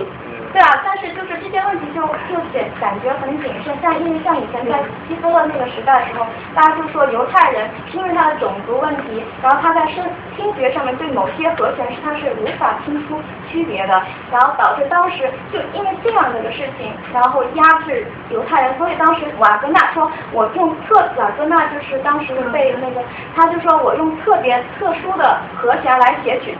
这样我能避免某一些犹太人接受所有的音乐信息，然后就觉得当时也是说有科学家，德国科学家做出证明说，呃，犹太人曾经具有，就是他们缺少比一般的人缺少这个，但是我不知道，反正就是每次结束一提出这些性别问题来说，就会特别受特别受争议，嗯，还挺敏感的这些嗯。其实，在艺美术方面，我觉得也是像那个 fashion 行业，就好像感觉你不是 gay，你就不好意思混 fashion 行业。真的是，我觉得 gay 在那个 fashion 行业里很有发言权。嗯，然后他们说百分之多少，反正大部分人 gay 他们都是天生有基因决定的。就我经常问是，那个基因促使他们有更敏感。嗯。有没有想过想过这个问题？如果是基因这些基因决定的话，这个基因根本传不下去。对，基数太大了，那个针头太多了，太大了。它会灭灭绝，但是太大太大了。国际性别问题没有来说，没有，这种虽然是 gay，但他也结婚生子了。哈，哈哈哈哈哈。可以，哈哈哈哈介绍介绍，嗯，这回去我再看一下，我觉得这个问题很有意思。嗯，这个人叫 Morandi，嗯，也是我比较喜欢的一个艺术一个静物画家。他主要的画风就是画桌上的瓶瓶罐罐，但是他嗯，就跟梵高很不一样。就是梵高用鲜艳的颜色，他就是专门用灰色，就是各种稍微带点儿不同颜色倾向的不同深浅的灰。但是它会调和每一个灰跟周围灰的关系，这样你整个画看起来就感觉很安静。但是呢，安静干净又有旁边有空气感，就是给人一种心里很静的感觉。就是他专攻画瓶瓶罐罐，就是这就是他主要的那个样子。你看他所有的画基本上就是各种瓶瓶罐罐。这也算是他的 signature，就是一个艺术家想要在这个艺术界发出声音，让大家认识他，其实是很需要一个 signature。嗯，你大概画的是什么样的东西？我一看见这个东西，我就说啊，这是那个谁画的？就是这个这这件事，情是很关键的。这个是上次同学问我的那个 Pollock 的画。嗯，这个也是《猫 a 里面有。然后这个画很大，一面墙那么大，然后大家就说这是什么呀？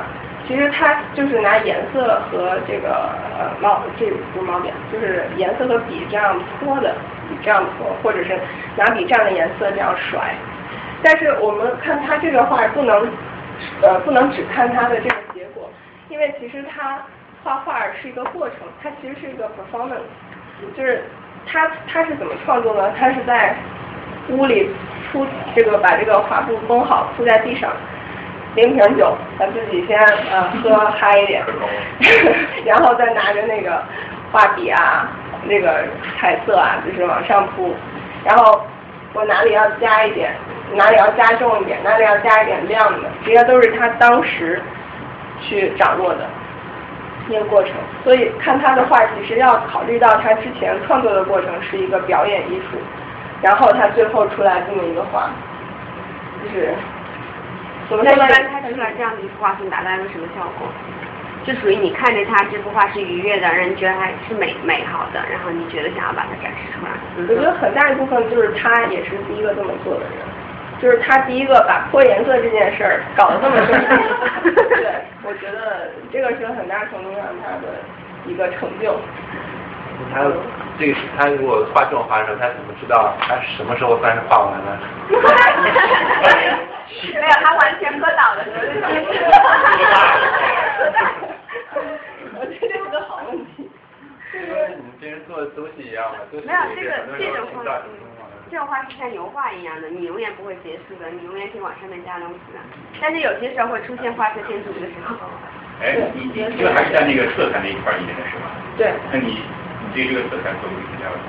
这个色彩其实，如果就是如果大家这个在脑部把它呃转换成一个黑白黑黑白照片，这个不是这个投影的问题，就是如果你把它转换成黑白照片，你会发现这个黑色它呃我不是让你们想那个胶片啊，就是黑白照片，你把这个颜色去掉，它黑色还是黑色？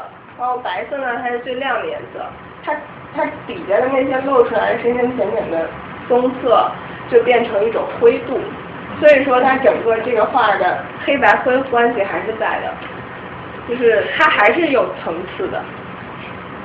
如果，呃，如果你如果你一幅画只有只有黑色，那它就是黑的啦。如果是白色，你也看不出什么东西。只有你在一幅画上面有黑白灰三种颜色，还有光面，这才会有层次感。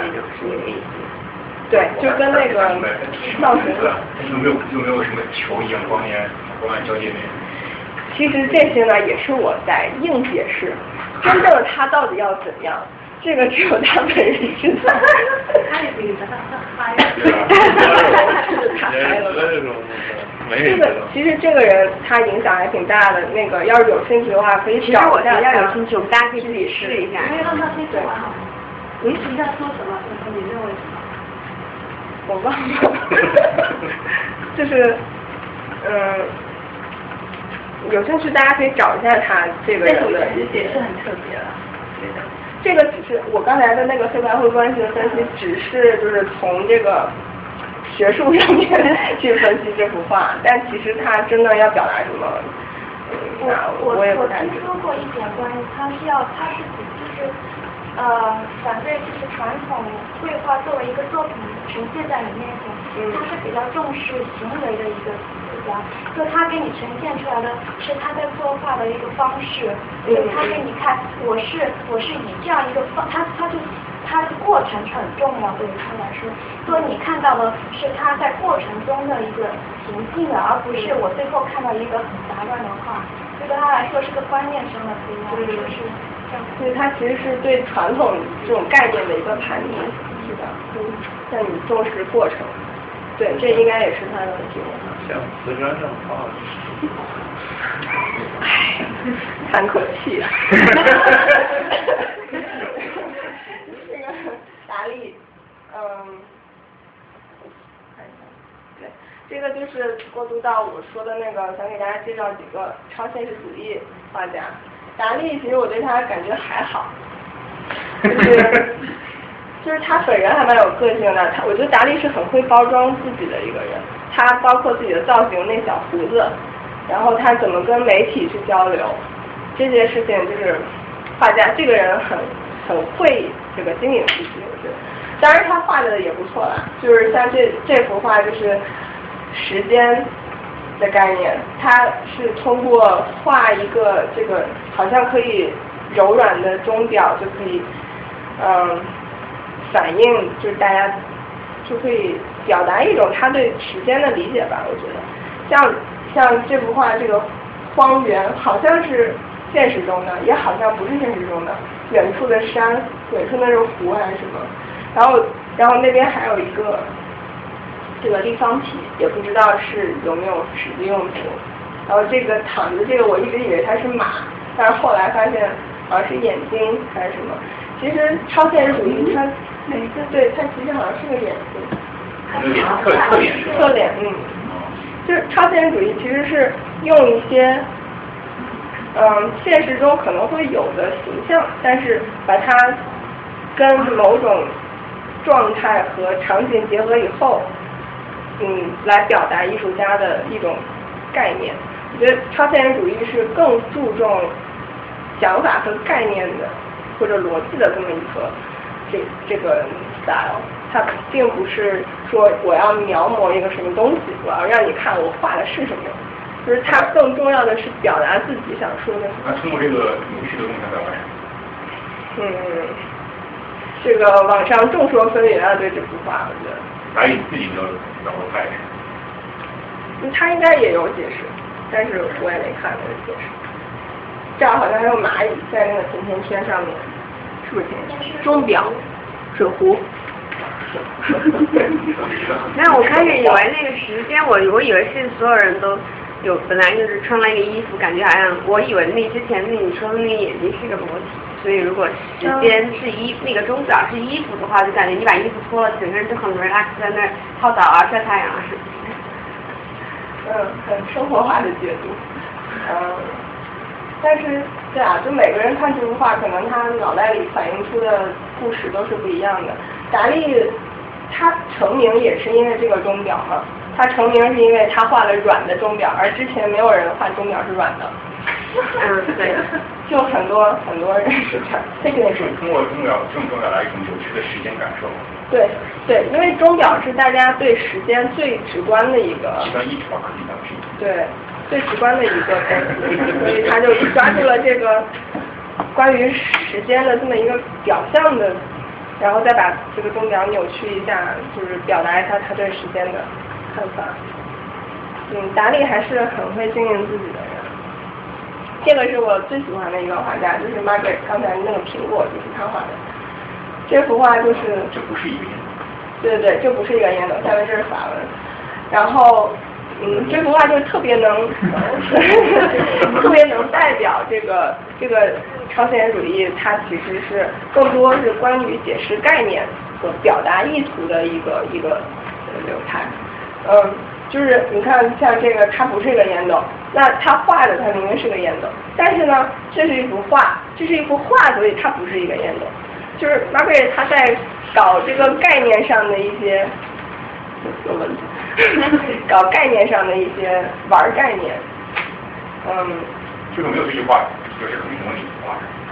嗯，对，就是一个烟斗。其实这幅画还挺多评论的，嗯，大家有兴趣可以去找一下。就是他就是在玩这个概念。这也是他画的，嗯，就是 Margaret 这个人，他很有特点。他他小时候的时候，妈妈投河自尽了，然后。嗯，村民把他妈妈打捞上来的时候，Margaret 在现场，然后在现场，但是他妈妈打捞上来的时候，是他妈妈的穿了一件白色的衣服，翻到头上把头盖住了，然后我觉得这个场景在给他童年就留下很深的印象，导致他最后后来艺术创作的时候也经常是有这样的形象出来，他画各种蒙着头的人去干什么东西。对他主要意向是什么？就是。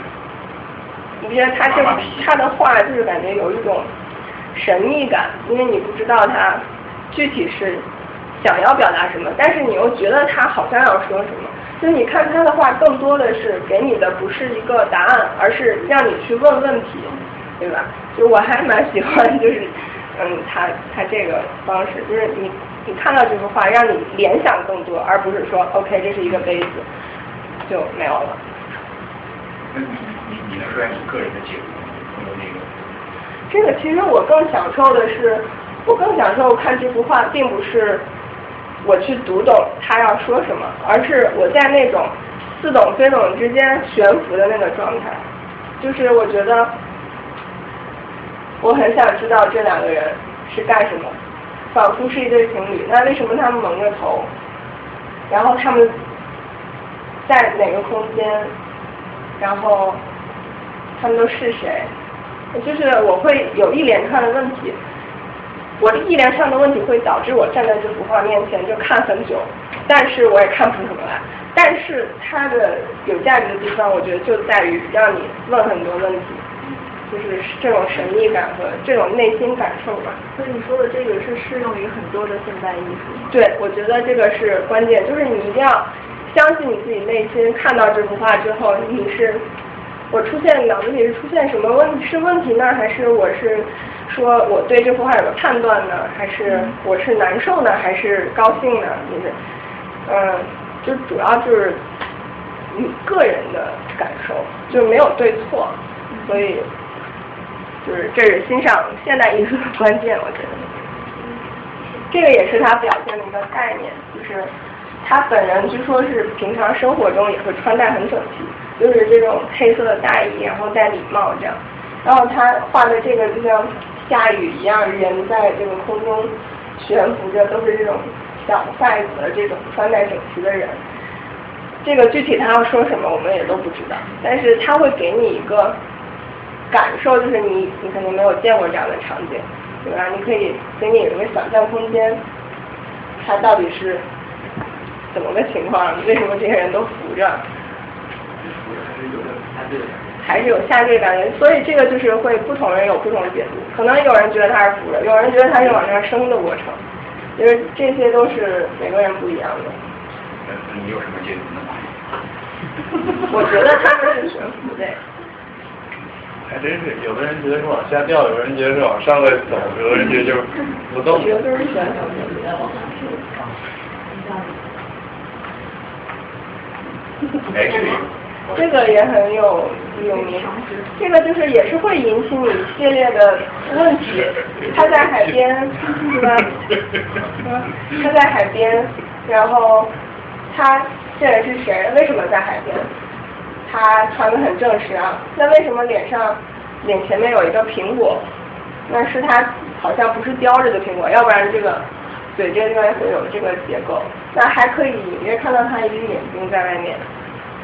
那就我我的微博上有一个三张的图片，就是大家恶搞他的。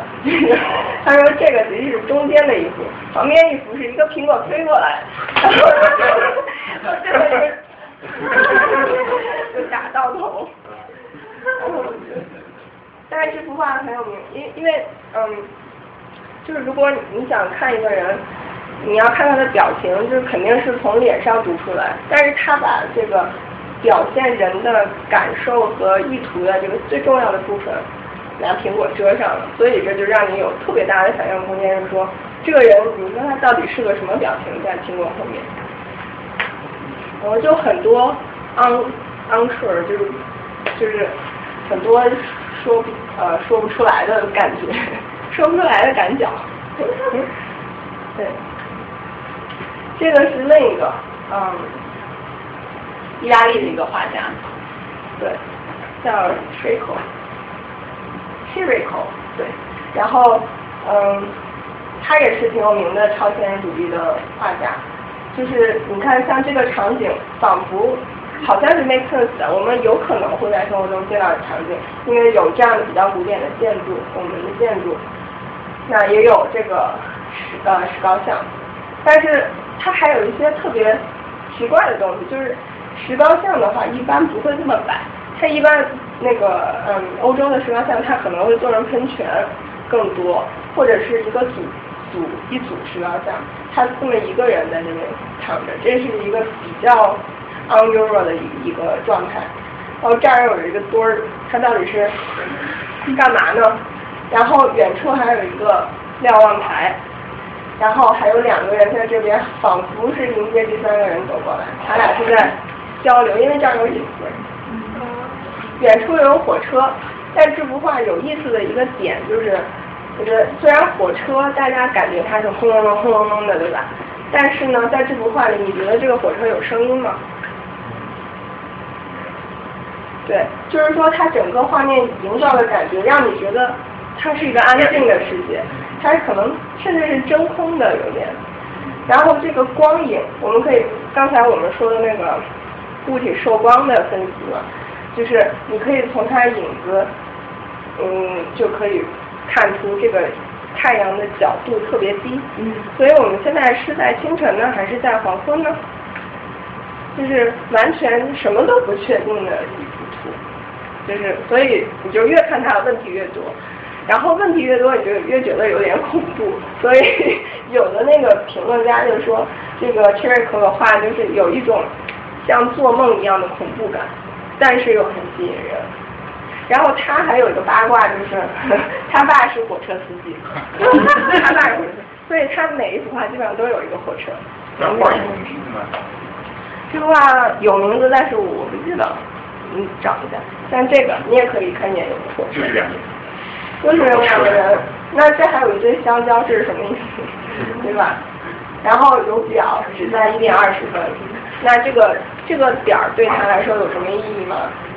然后远处两个人在交流，还是有一个无声的火车，轰隆隆的驶过去，不是轰隆隆驶，是安静的驶过去。他每幅画里面都会有火车。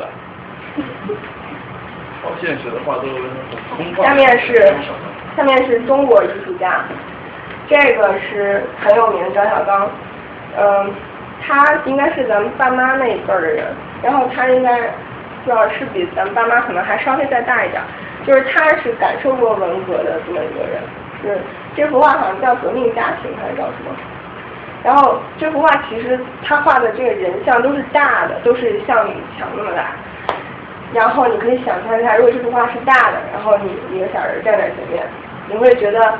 这三个人，他面部的这个 expression 是感觉他们若有所思，在想什么，但是表情呢，或者是说这个目光呢，又有一点空洞，是有一点麻木，他们不聚焦，然后你就在他面前站着，就能感受到一种比较诡异的气氛，我觉得是。然后这两个后面两个显然是这个知青。然后他们的孩子就带着一个红卫兵的象征，呃，红卫兵的那个袖章，对吧？那为什么那个那个那是妈妈吧？我们可以这么理解，对不对？什么点是有颜色。其实他这个如果要是从，呃，从这个美术理论上分析的话，是说他需要有一个对比色。我觉得，因为这个孩子穿的是绿军装，然后后面是灰背景，然后这点是整个画面里最亮的颜色。它需要有一个对比色来增加它那个灰那个那个亮度的部分。就是因为这个。嗯。对，他他之所以选择是呃他妈妈的脸画亮，而不是他爸爸的脸画亮，而不是他孩子的脸画亮，他肯定是分析了这个画的构图以后，他认为在这儿画亮。是比较 sense 的一一个一个地方。而不是从这三个人每个人的个性，是，这可能是这可能是一个部分考虑，就是他可能也会，嗯，他可能有自己的解释是，我觉得这个女的她是个什么个性，所以她需要脸是亮的，她可能也，呃，也有这方面考虑，但是她肯定也是考虑了在这个这个画的构图里面哪个部分需要加亮。嗯，包括其实在孩子的脸上和爸爸的脑门上，也都有一点点亮的地方，这些都是很很微妙的处理。所以张小刚是很牛，呃，画的很好的人，他的画卖力也很贵。就是像像就像这种就是超现实这种画家，他们就是这个技术面，就比如像强化素描，你就会画的很好，是吧？所以说他这种这种空洞眼神，不是因为他想画好，然后也没能好好样。他就是故意画成这样，我也不知道他是算不算超现实，可能是稍微有一些中国特色的超现实。对，因为刚才看那些超现实，就是真的就是课本上或者美术史上会说这个是超现实的领军人物，就是那种很学术派的。这个就是，嗯，近代的、现代的画家的东西。这个是那个岳敏君。嗯，这是一一组小画，但是他也画那种特别大的人。嗯，这个大家可以说一下有什么感受？你可以观察一下这个人在干什么，然后。哎呀，我我。其实可以提醒一下，就是这些画家其实都是那种有点批判现实的那个意思，就是嗯，就是刚才。嗯，说的那个中国画家想在国际上有点名声啊，是不是必须要利用政治这个这条线，或者批判社会这条线？可能很多人，像张晓刚和他，你都可以很明显的看出来，他的确是在这样。像这个人，他是在粉饰自己，对吧？一个男的，他在化妆，但是他的表情都一样，所以说，这表情是不是他内心真正的感受呢？可能他并不想笑。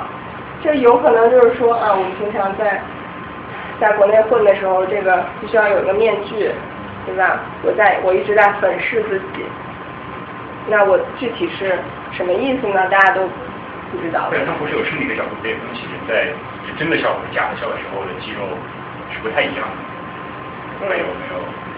那个跟这幅画可能联系的少一些，我觉得是，呃，还挺。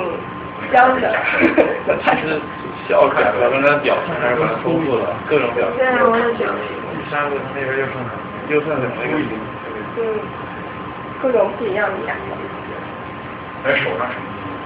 这是个粉饼，来给男同学们普及一下化妆知识。粉饼、口红，然后这个眼眉笔、眼影。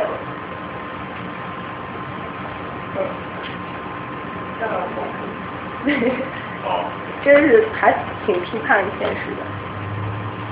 这个人叫周春芽，这几个人，再张小刚、岳敏君、周春芽，还有下面几个，都是中国最贵的画家。对。然后这个周春芽，他这幅画就是，哎，怎么说呢？大家问问自己内心的感受，看这幅画，首先你感觉什么？两个美女看桃花，开枪。这是说他在呃，你这是故事性的一种解读，就是他在干嘛？但是你要，假如说你要问一下自己，你这幅画的感受，你不要用理性去解读它，你要，就看一下它的颜色给你什么感觉，然后，你怎么说呢？其实这幅画就是，嗯。是花大理小花山，嗯。色彩很浓，花儿很夸张，人物呢？人物的话，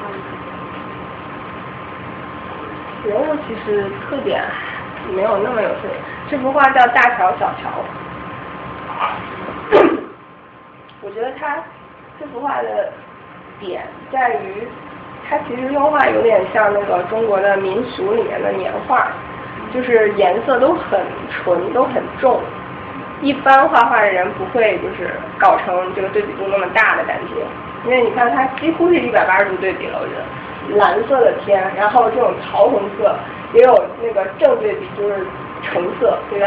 蓝色和橙色的强烈对比。然后他用的颜色又都感觉有点脏，你看这个草地就感觉啊，就是对不纯。然后。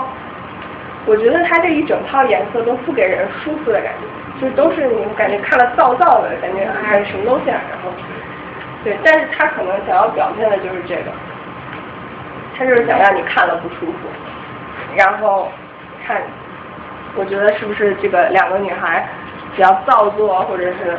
对，我觉得看特这不舒服，就是感觉两个人动作的非常慢。可以理解。可以理解。嗯，那个其实是他在呃正常的造型基础上的一点点的变形，就嗯，就是有什么样？就不注意，就是有一样儿不出人人家就把点，就是那个大乔小乔这个名字，那就是这几个，我觉得这名字很形象，我想起来了，大乔小乔是三国的两个美人，嗯，对，就是大乔小乔，那小乔不应该他？就是他就是，比喻，对。要不要休息？啊，我还有一点，待会儿待会儿说。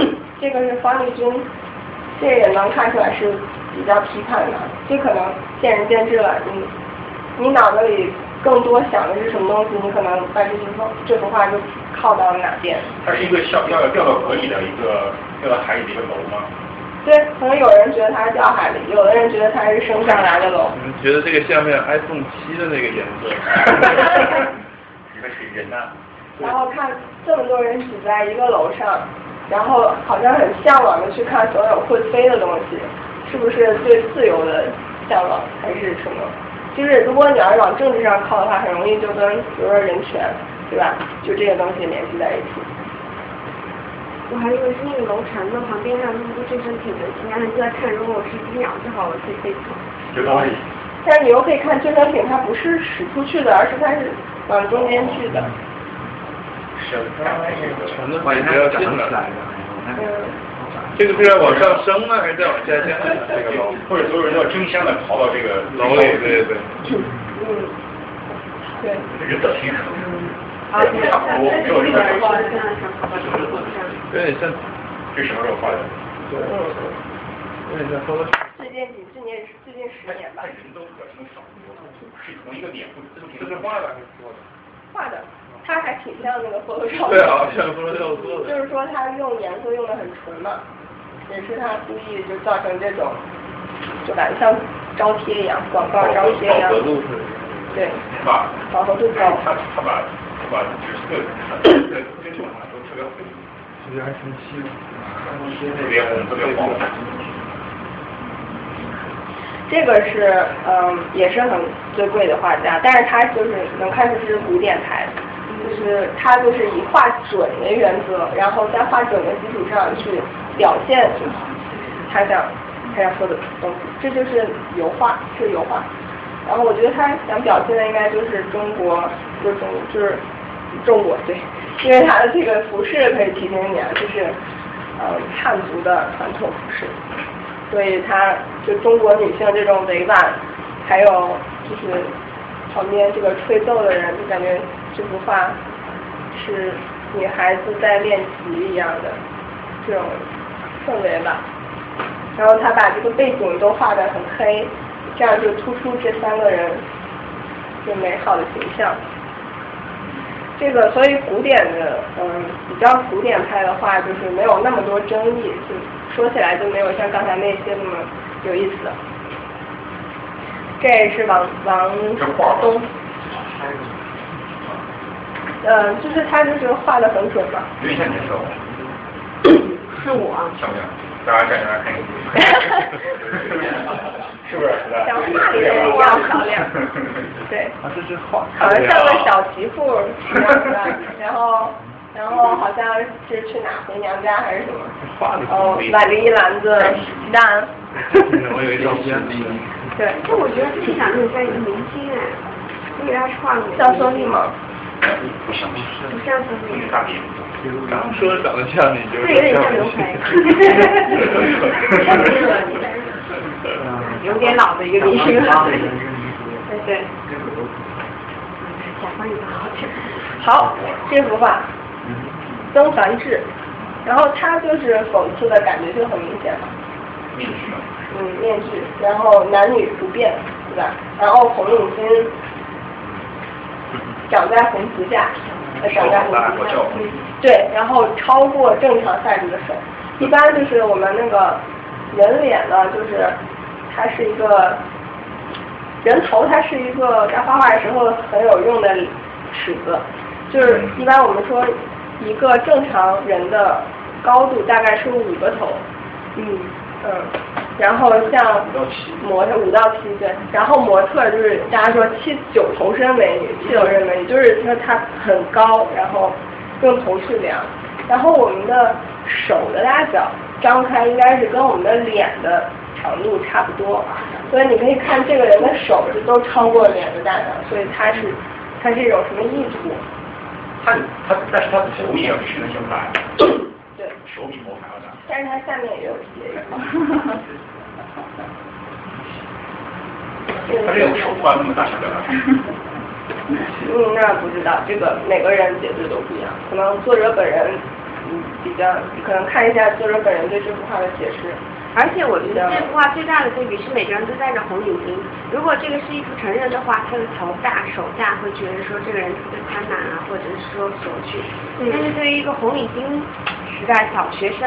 都的欲望或者是说对这方面的索取都那么，就是争取的那么多的话，会觉得这个，是这个人是到的吗？嗯，对，就是反正类似这样的，反正是批判性的，我们一下就可以看出来是批判性没有在赞扬什么。呃，为什么？为什么 r 对，大家猜一下日化多少钱？啊，我还以为他是那个这日化最近。呃，不是，最近十年拍出去的拍卖，拍出去在哪拍？就是那种很多艺术艺术品拍卖行都会代理这些名家作品，大量的拍片，嗯，一千万，一千万，一千万。好，你来，就你来，还有吗？我来上。少一少少一，哎，咋了？六千六千七百。我觉得这么乱，哎，为什么它会出现？如果是拍卖的时候，它会出现零七五这种。对呀。不知道，哈哈哈不知道，有可能是睡吧？你看看，只要一块一块的拍，他拍到这点儿都都。对，对，对。没有，我以为大家都是加了很多，所以不会出现那么零数。我这个零跑七十五。对呀。对啊。这个是不知道大家有没有去过北京的那个七九八工厂？现在，一起，就你可以看见他的东西在里面。这个水建国，他主要是做雕塑。嗯，这其实我理解也是批判现实，因为你看它是中山装，对吧？但是它是铜铸的，它铜啊铁铸的，但是它有铁锈。那，就是说我们革命的形式还在，但是锈迹斑斑，里面的精神已经没有了，对吧？它有可能是这个意思，但是你可以想各种各样的解释。这是雕塑吗？这雕塑还蛮大，的，就是。站起来跟人高的，七九八挺多这种雕塑。对，放在外面。哈哈哈！哈，因为大家都知道。然后这幅画啊，不是这个，我不知道是一个照片呢还是表演艺术，但是很明显他在骂人。他也在拍这个东西。嗯，还有一个，算了，就不说他了。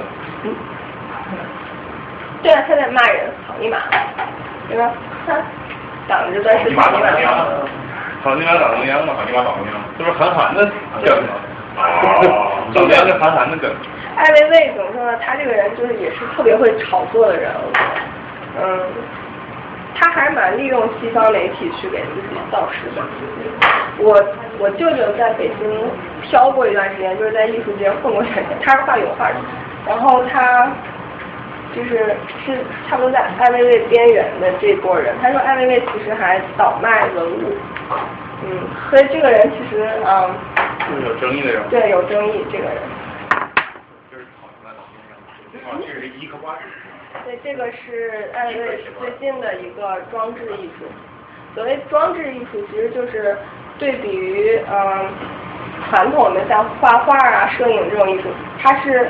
它是不拘呃不拘拘泥于形式，你就挑所有你觉得有用的物品或者素材或者任何东西，你把它嗯集合起来，然后表达你要说的东西，这就是装置艺术。我待会儿休息之后，我会给大家放我那个做的就是 video 的装置艺术，就是我用 video 做载体，然后再用其他东西这样子。集合成一个，就我想说的东西。这这个瓜子是真的瓜子。铁瓜。子。没有了。糖糖的。对，这是瓷的，嗯。它是在在美国租的场地，然后在这个呃景德镇对定的瓜子，然后这些瓜子都是一个一个烧，然后用手工把它画上的这个瓜子。对，所以就很久，它定了很久了那个瓜子这样，嗯。所以在美国还挺受欢迎的。这幅画众，这个这个作品，就是《葵花籽》好像叫《葵花籽》，观众可以进去走。好像是有解，读，他自个儿有解。他自己有解读，毒，还有那个东西都是有解读。不想讲了，你去吧。说小孩儿，你可以去看一下他。那个。是吗？他是那个什么？是这个作品吗？不是，不是温家宝小孩儿，他是那个拿那个书包还是什么垒了一个墙。嗯，反正我觉得他的意思就是说，那一关系代表代表代表每一关系代表一个代表中国人，然后就是他们每个人是各自独特造态，不是相似而但你看上去其实就是差不多，几乎没有区别。哦。就是他在解释也我记什可以上网查一下他是什么。就是这个是是比较有名的。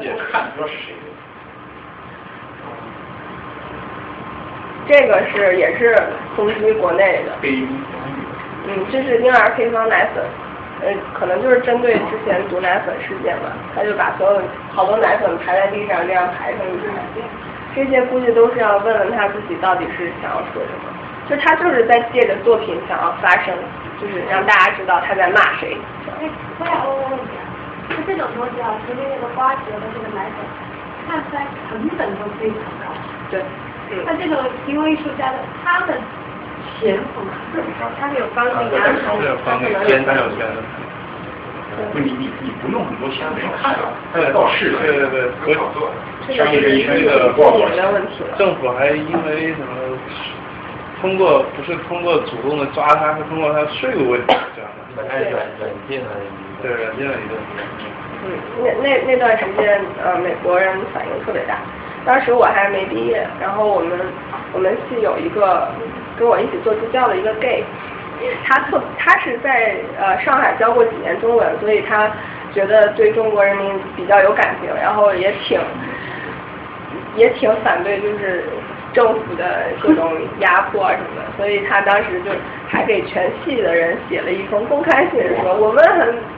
这个 很反对政府把艾薇薇这样的艺术家、为人民发声的艺术家囚禁起来，大家要给我签名什么的。然后，我在，然后我们都怕。然后，当时我们系我们系人很少，一集才只有十个人。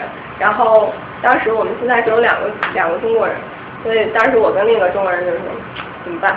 是回复还是不回复？后来我们俩就一人就是私信给他一下，就是说中国的问题没有那么简单，有很多事情很难说，唉，没办法。这个人比较有意思，叫徐斌。大家能不能啊？他的他的英语对，他是英语？能看出这是写的什么吗？A R T，一个是 art for the people。牛啊！二层的技巧，然后这个是他的签名，X U，然后 B I N G，嗯，够困难。那个那个怎么看？那个那我也没看过。来。Four。也是的。哈哈哈哈。第二个是 from。哦。对啊，最后是什么？M A O。M A O。哦。哦。o m 或者 M O A 也可以。他就是全世界开讲座，他在美国巡回了很多讲座，就是教外国人拿这种书法的形式写英语。然后当时我的同学还还有去听过他讲，哎，我觉得还挺好看的，嗯，还蛮像中文的啊，像韩国对。这个是他挺有争议、挺有名的一个艺术，它是这是表演艺术，表演只设两头猪，然后是两头发情的猪，然后它们身上就是这头母猪呢身上刺的是中文刺绣刺上的，然后那个刺青，对上跟这个猪做出来的吗？还是说他把它圈他实际的，他找了一个那个艺术艺廊，然后圈一块地，底下铺上书，都是书，然后拿两只发情的猪在上面，然后时不时的在观众的注视下就会交配，他俩。那书是什么意思？就是他们身上的那个刺青，你如如果在猪身上弄刺青，都不是很会？嗯，这个是去的还是说真的是皮上的？刺上的，刺上的，嗯。前一阵那个路易威登、L V 他们做那个刺青的包，你知道吗？就是遭到动物保护主义的特别大的反对。就是他们会，他们是拿猪做包，他是先去刺破，猪，然后把那个猪弄死以后，用他刺过的皮去做。对对对，所以特别恶心。然后他这个其实就是在说文化之间的。不知道是什么，是不是西方文化强奸了中国文化？这种感觉，就是因为对比度很大，因为画廊是一个还蛮，就是感觉是高雅高端，大家都很人模狗样的这么一个地方。但是为什么要把书作为背景呢？我觉得是文化嘛，是歧视文化的意思。他是用各种方法来告诉你他想说什么嘛？他肯定是。让你有联想，对，这种叫行为艺术吗？呃，这是租的行为艺术，这个算是装置，对，算是装置。嗯，就是这两个动物在，嗯，大家的围观下旁若无人的这个全人叉叉，所以就还蛮，当时还引起挺大轰动的。这个是他的那个作品，他，这是他那个。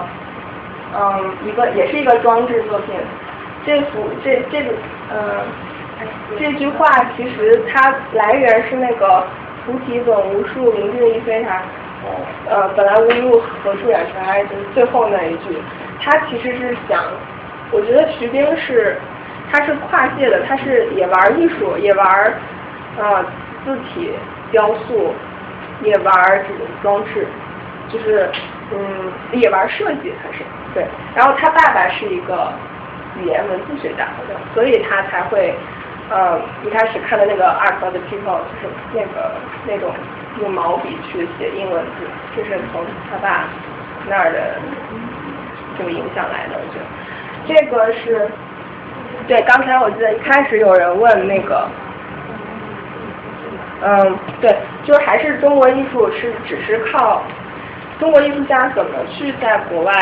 扬名是只是靠呃，他们是只是想去炒作自己，而是用政治方面的这些东西炒作自己艺术呢，还是他们也可以用其他的方面？我觉得徐冰就是一个挺正面的例子，就是他其实是想要把中国传中国文化里面比较好的一部分拿出去，所以这个其实他在说的是中国的这个佛性，就是佛教的东西，他想。把这个本来无一物和出展成览这句话让外国人去理解，所以他做了这种东西。他外国展出吗？对，这是外国展出。这可能巡回展出。他怎么做成的？是，他就是把那个物体放在一个时间，然后用那 F C S 零器，然后那个东西。哦，他是不是在灰上也写出对对对对对对。因他是这么做的，他是先把这些字母呢都单个的做出来一个版板对，上面有个坝，然后他它放好。然后他把这整个屋子拿那个塑料布蒙起来，往里面鼓风。鼓风的时候会吹那个很细的粉末，白色粉末。这样它那个有盖的地方就没有粉末。然后回头他就让工作人员把那个盖把那个拿起来，然后，嗯。对。然后可能没有脚印，那个工作人员在拿的时候是吊着，他应该是花，对。嗯，这是他，他的算是艺术作品。这个是一个叫地书他的作品，这个算是一个跟设计很沾边的。他想他想说的就是，我我不用任何文字，我就是用图像的方式，就这也是一种符号文字，对吧？我让全世界人都读懂我到底是要说什么。这个就大家读起来很有意思。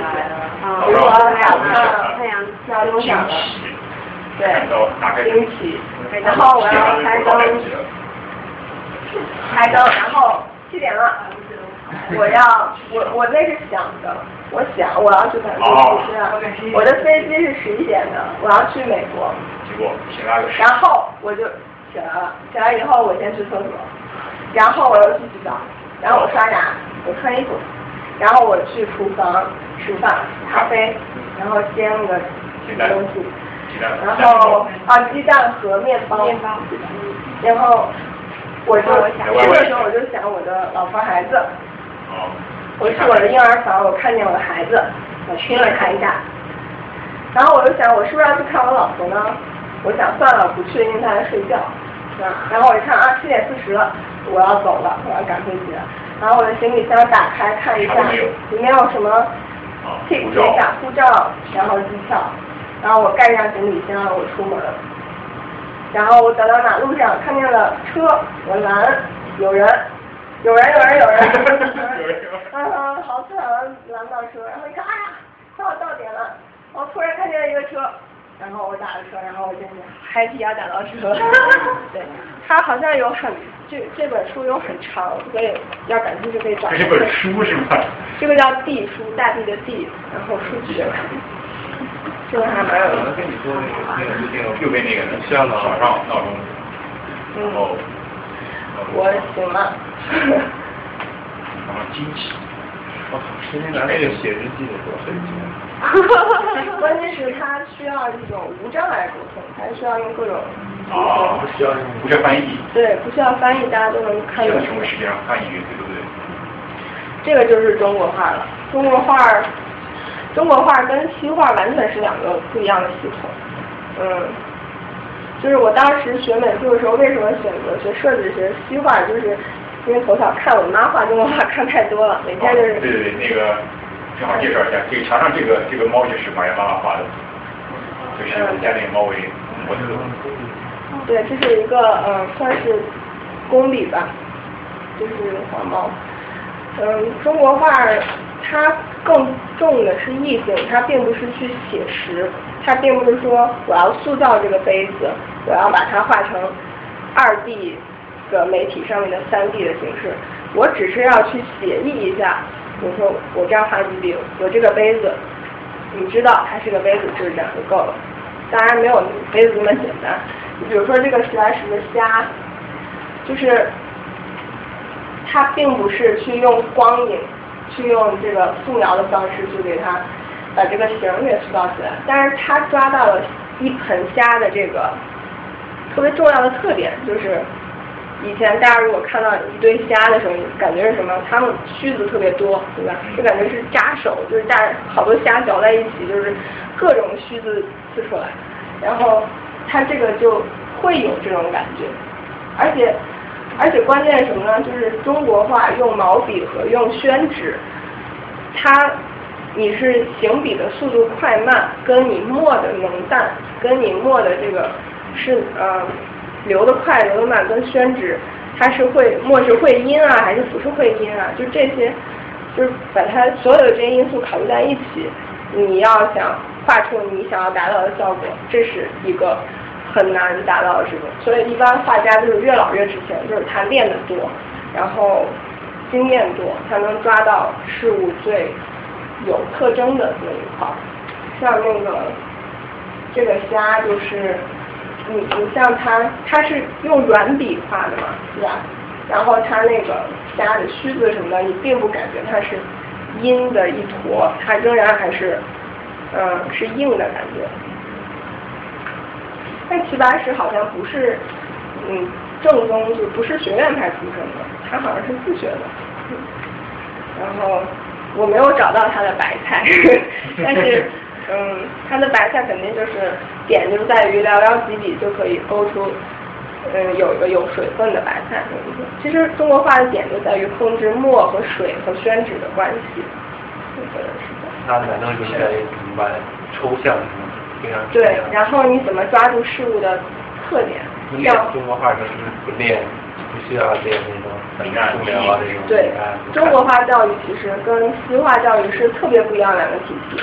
嗯，但是现在国内的美院都是学的西化，因为当时好像刚建国的时候，大家不是要提倡美术教育嘛，然后派了一批人去苏联学画，然后苏联其实是西化，然后他们就把苏联那套东西。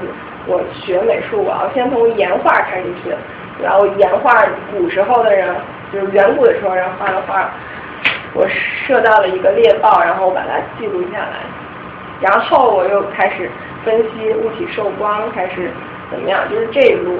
但是中国画其实完全不是这个路子，但是现在没有人去这样学，嗯，中国画就是，嗯，好像。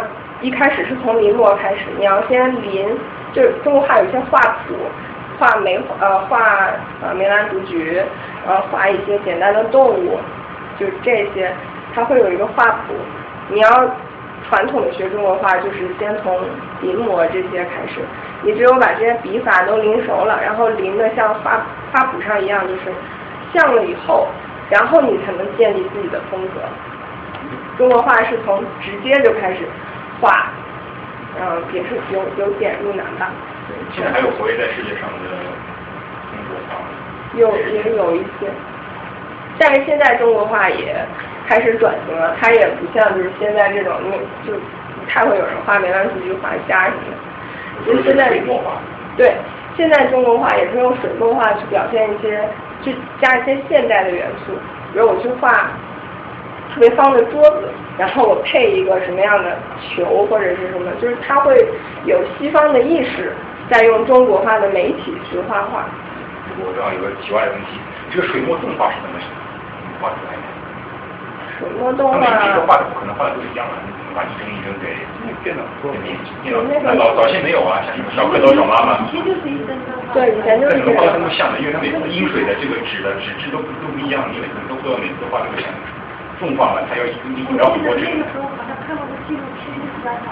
画。在做每每一个画。像？就是一个一个的。没有，我有个朋友是专门做这个，他就是要画好几千张。对，我知道，在我的意思说他这个很难，因为国画画是每次都都不一样。哎，你等着。沿沿着很难做到标准化处理。连起来，那个一，把上一个画叠到。但是那个墨汁的阴的对，控制也很难控制的，它很多写意嘛，你不可能。从形的角度去画成你想的样，子，可能你你像这样子画出来一直达到了，但是形状不一定。给我很好奇。所以基础很高嘛？然后听过一个故事，不知道是真还是假，就说那批上海美术制片厂的那些员工，有大部分都被挖掘到了美国的制片企业，而且专门画的最基础的，因为他们功底很厚。嗯，肯定得画准那个，那个是苦苦差事。好，这幅画最后一个，然后大家可以休息一下。这个张大千也是最有名的呃中国画家，他就是中国画的山水就是一个很有代表性的，就是他这个纸张可能会很小，但是他可以反映一个特别庞这个气势磅礴的一个场景。你看这个就会感觉，对它的留白你就会感觉要么是水，要么是云，然后这个山可能会很高。所以你就是怎么看都可以，其实就中国画，就是我觉得你需要有一定的生活积累、人生经验，你才会越来越喜欢中国画。所以现在国内就是，嗯，学艺术的孩子都不愿意学中国画，就是中国画的确对年轻人的吸引力，我觉得差一点。我记得好像两年前好像四分三居图荷画。嗯，对，对，然后那个台湾有个很出名的美食家，他讲是专门像那种像宋三三三界一样的，专门讲富春三居图，王公望整个画的人长得特别特别棒。我跟你讲，那个说是黄富春，黄黄公望的富春三居图，他认为中国那个画上面可以说是最高。哦，是那个元末的黄公望，其实是全真教的还是？呃，道士，他八十岁开始画，因为他是个道士，他就在那个浙江的富春山江旁边开始画画完了以后，把这幅画给了他的徒弟，是另外一个道士，继续再传下去。后来那个还有什么乾隆还找这幅画，后来有一个人特别特别喜欢那幅画。说想把这幅画给烧了殉葬，然后他的那个，他的那个儿子那个良心发现去抢这幅画，结果当时这幅画就被就被烧成了两半，就是一部是在故宫博物馆，另外，但是另外一部分就在浙江的哪个博物馆，浙江博物馆的国宝。然后去年，反正今年我记得是温家宝特别提出《富春山居图》国画。在那个台北的故宫馆，然后我记得是凤凰电视台全程直播，像斋戒一样的台北的所有台北大学然后专门请假宣讲，大概一百二十分钟的讲，样，军班主，他你合起来基本上他偷了很多错的招。因为有很多人都他的这种收藏者，比如像本丝啊这些人都他的收藏家，这都是曾经就说我曾经拥有过复生单主。我一生的骄傲，但沈东这么认为，沈东是唐伯虎的师傅，但沈东认为他这辈子最大的成绩，就是他曾经拥有过共生单据。所以烧掉的是他们的那个留言。没有，他烧掉的东西就肯定有一部分还是烧掉，但是蒋勋认为烧掉那个不不妨大碍，然后然后通过电脑又合成，把库三单图》全程修出要来看一下。你说电影吗？哈哈哈我觉得那个电影，我觉得蛮玷污那个。电影因为整个电影艺术。哈哈哈！电哈哈哈哈哈哈哈是其实很有禅，就是说很有那种道教的那种意思的，那那幅画很有道教的意思。蒋勋我觉得是个很算是近代的一个很大的艺术家。嗯，我来看一下，看来很有意思。嗯，然后这些，嗯，我就说两句电影吧。这个就是这些电影，就是帮助大家去了解一些画家和他的画的一些比较有意思的方式去学习吧。毕加索的奇异旅旅程，这个是拍的很荒诞的一个画，但是，呃，不是画，拍的很荒诞的电影，就是有点无厘头的那种感觉，但是看起来还挺轻松的。你看完以后，就会对毕加索整个人生的这个底线。的一些事件就会都知道了，然后《梵高传》就挺纠结的，你你看他梵高怎么纠结啊？然后你就跟着他纠结，但是看完了以后就会觉得，嗯，就是你就也会对他了解更深一点吧。然后《午夜巴黎》跟那个《p 帕洛》也都是《午夜巴黎》，就是前一阵很红的那个嘛，然后里面也提到很多大师。呃，多洛克的话，这个我只是找来了，还还没看，就是想跟大家一起看。那那个戴珍珠耳环的少女。嗯，那个也是，呃，我就在查电影的时候发现有这么一部，但是我也还没看。对对对。他拍的，就是戴珍珠耳环的少女那幅画，被誉为跟那个蒙娜丽莎的微笑是一样呃级别的话，就而且大家也都对画中的主人公有疑问，说他是谁，呃，这个这个电影可能也是基于这种猜测，就是来拍的，对。然后就没啦，就是大家休息一下，回来以后就可以看看我之前做的一些东西，还有我们同学的。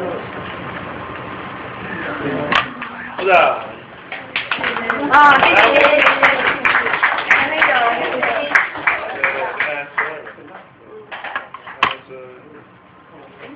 跟你住一块儿吗？对对对。我叫他来了，还叫他来了。他们家不是，应该不是吧？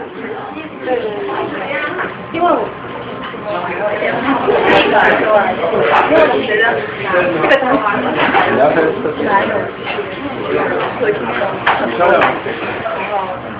哈哈。漂亮。哇，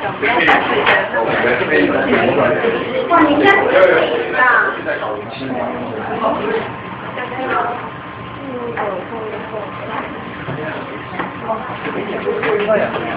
家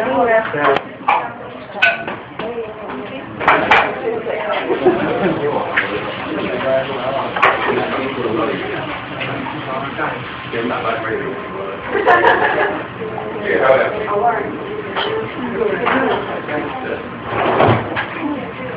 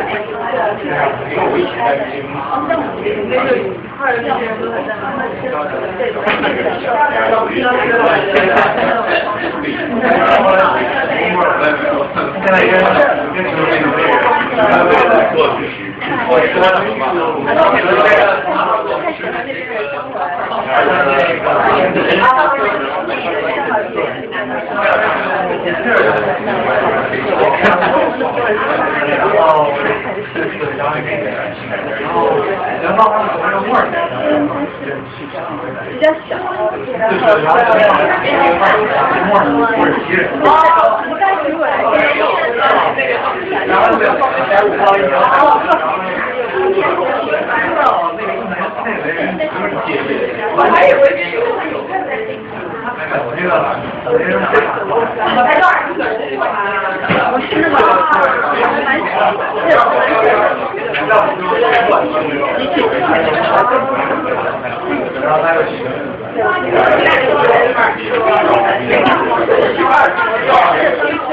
这个。哎，你你是那个叫什么？见过吧？对，见过。那个早班的，早班的。自己老公也见过，对，因为当时你是伴郎，对不对？对对，你不是在民政局吗？啊，我从那毕业了，然后我老公现在在。啊，然后我在牛山区，但但在教中文，所以我现在放暑假。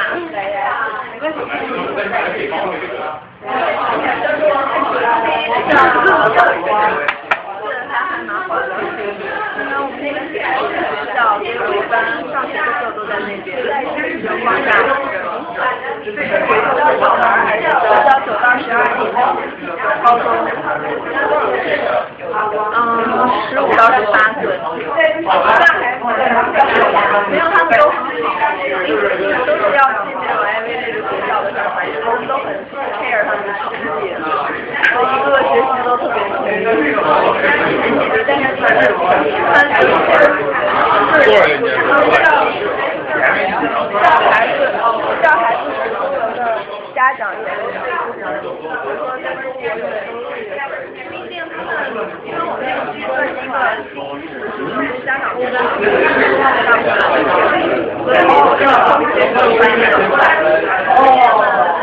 没有打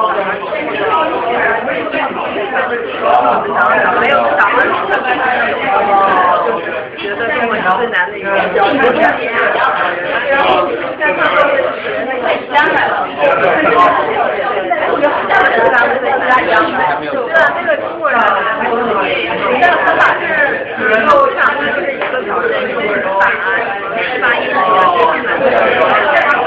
对，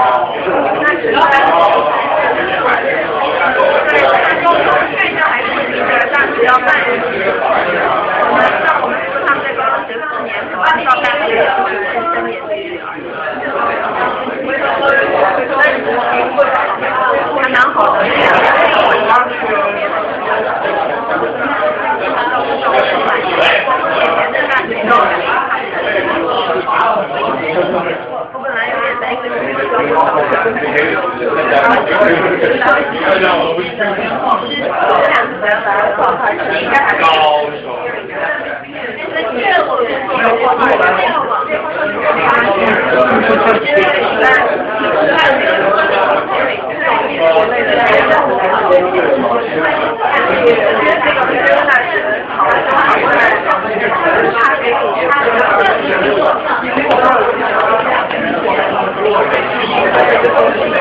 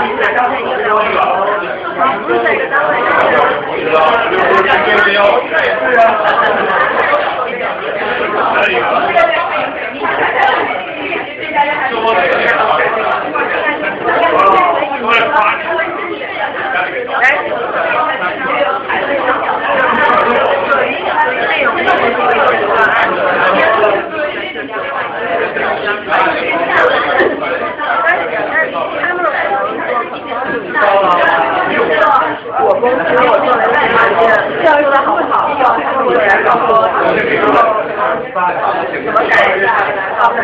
但是我是就在就以后就吃。然后说在说，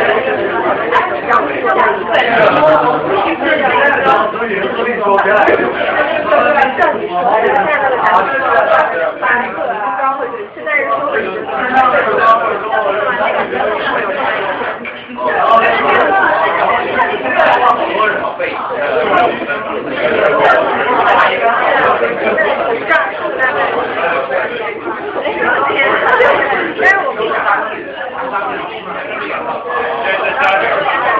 我还以为这边都是那个，你现在也干？你也干？一点，慢一点。谢谢大家，慢一哦，我们两点到。对，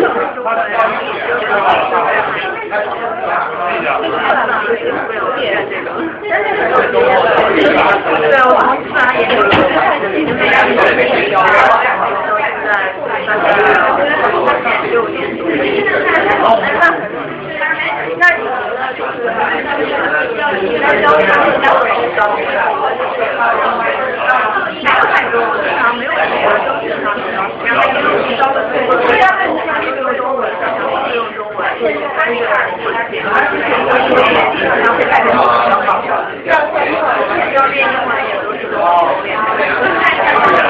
没有没有，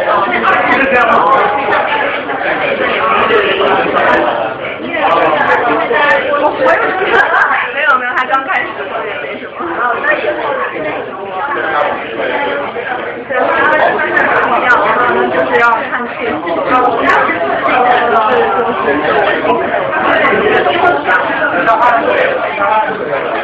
剧。那他是通过这是的话，他加入一个，他是一个小师生，还他们？谢谢小机子。谢谢。你老人？给贴那个。他，他是我的 implementation。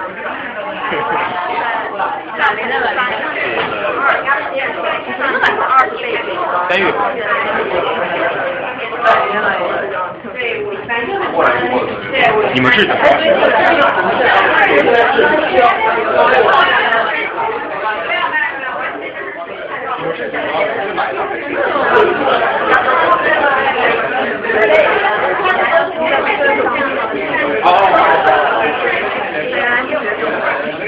毕业。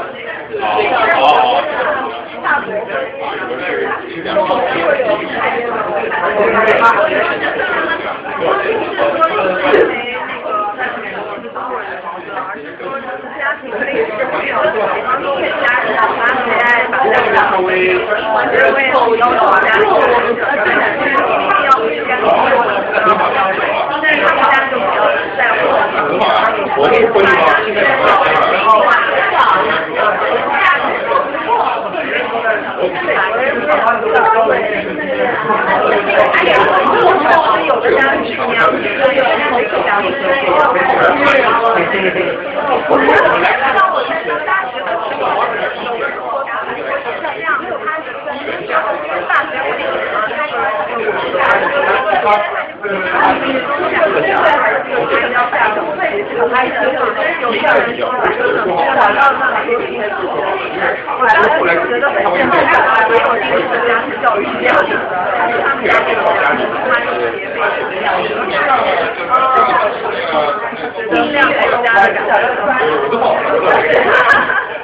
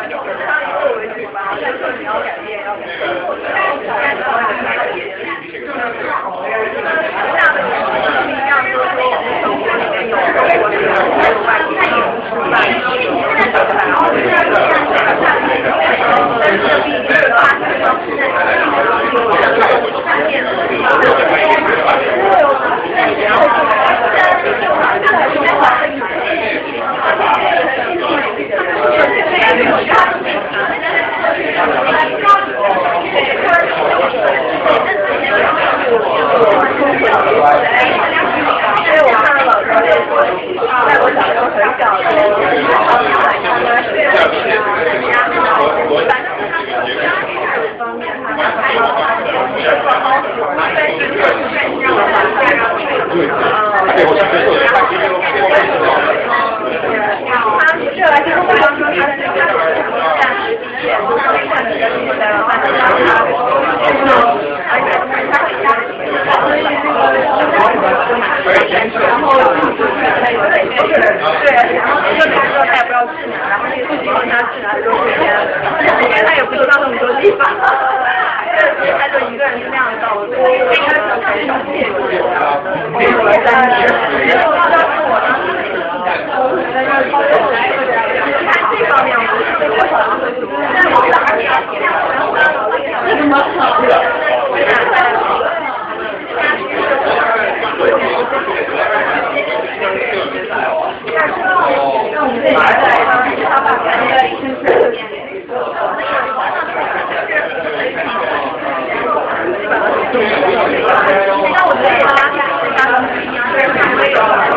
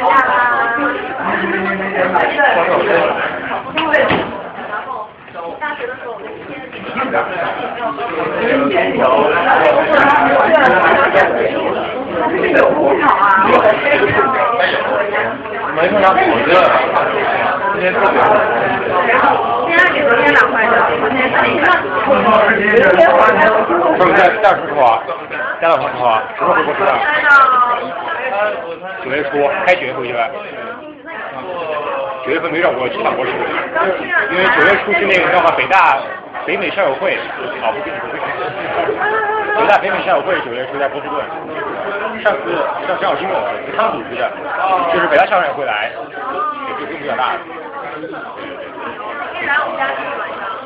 我也想。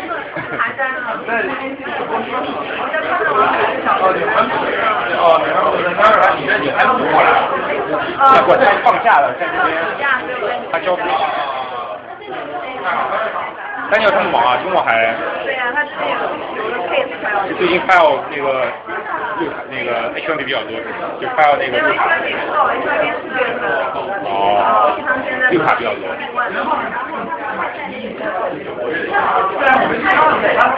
那个怎么样？继续。来继续啊！继续啊！各回各位。一个小时吗？这次回家干什么？来吃饭，吃饭，吃饭，吃饭。我要上这吗？我也随便。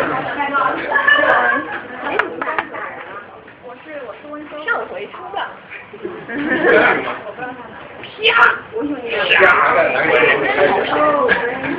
南善那然后往桌上一拍，泼的玻璃再给你来。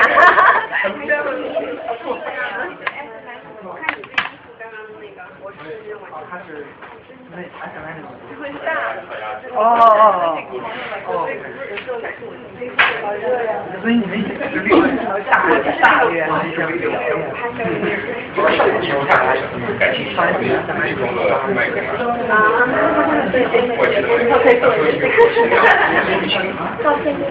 吗？真的吧。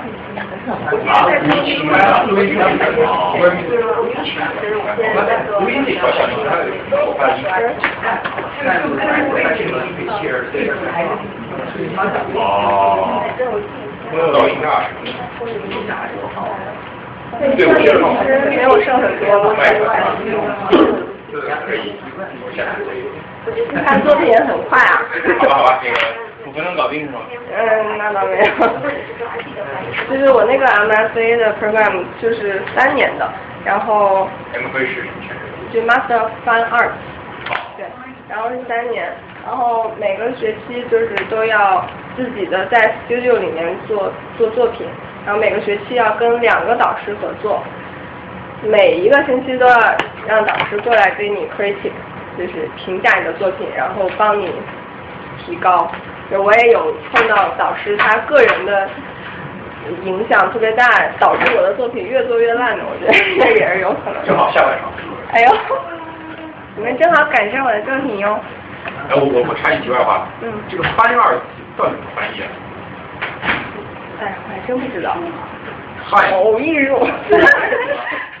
好像是二吧，我高雅艺术。我说换一个，换一个。换一个。对二二组好像是很广，但是三二就是专指美术。二组包括音乐，这种。但是，我我之前有朋友，他学那个什么 digital 方面，他们公那个学校在纽约的那个学校也叫范艺二。对啊。是类似艺术，不知道，不知道。其实我当时，因为他们毕业典礼的时候，然后。他爸妈来他家接典礼，我就一边听一边翻译，我都翻译到那个地方，我就不知道怎么翻译。典礼我俩是精细艺术，所以我一看到艺术馆里面还有这么大的宝珠，我以为他放错地方了。边界了，对。然后这个艺术，唉，反正每个星期都很纠结，因为老师要来 check 你的进度，然后你一定要有自己的想法，要怎么，就是要有声音才好。一定要有想法，说你这个是技术，然后要有声音是吧？哎，要有声音。呃，你在手有有有，但是声音可能比较轻，我给你试一下。你要你要先放哪个？嗯，放那个 d 那儿吧。然后下面看的就是我以前做的。这个是吗？对，这个是。我试一下，应该够不够？不我放两个音箱。哦，这纯声音啊？那你拿给你。不是不是不是，是是视频。那你放婚礼应该合适点。对，你没放出来。我换个换个播放器试一下。婚礼不能放吗？应该这个会，婚礼看没？那这样我也觉得，它不是视频的。M V 可是，什么式啊？这应该可以放，这应该可以放。呃。老帮你。拜拜，有线。关。我没有装 c k 有声音，有声音，没出现。有我先换个别的。嗯，也可以，但是。我看下有没有 Q 弹，我没装。啊，有有有有。应该可以。再弄一个。嗯，么？还没启动。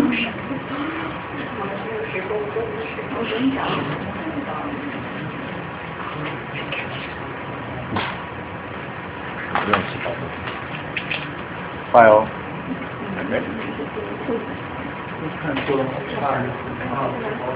Open file。好。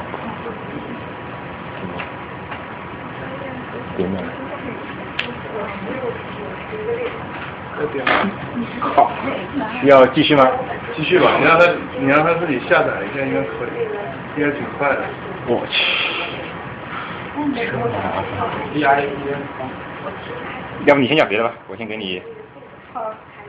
嗯，聊幕后操作一下。哦，等会儿稍等。那个再休息。那个你你还要放哪个？你先跟我说。先放那个二十四，你看那边。不要我们。差不多吧，我感觉，啊，这可能可以。哎，可以。哎，可以。这是啥？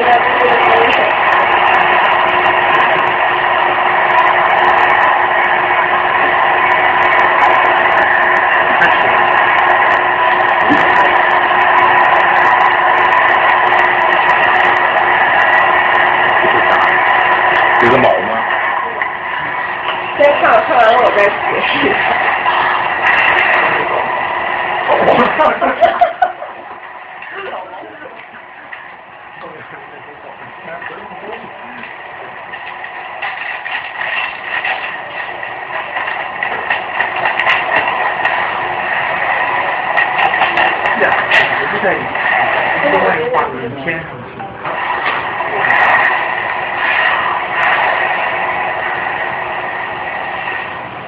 好，对了，就是那个。这个其实我就是当时在做那个时间时空关系，然后那个羽毛其实是掉在这个现实中的一个羽毛，但是那个吹羽毛的人是个投影，就是说吹羽毛的那个人无论怎么努力的去吹那个羽毛，那个羽毛不可能受他的影响，所以其实我在强调的就是这个不同的时空之间做这件事情是嗯不成逻辑的。不刚才是不在，因为吹羽毛的人。你看不是，因为。我愿意。哈哈哈哈哈。原来是那点不讲了。一来是。然后开始。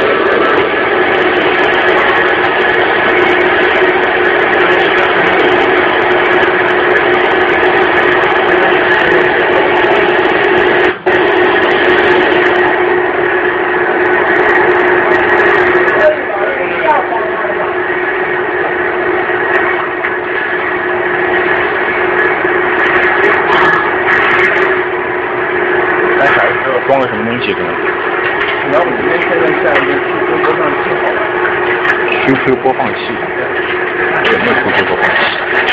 没有。没有。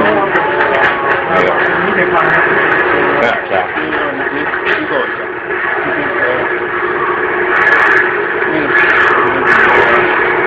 你好，你好。没有那些乱七八糟的奇怪。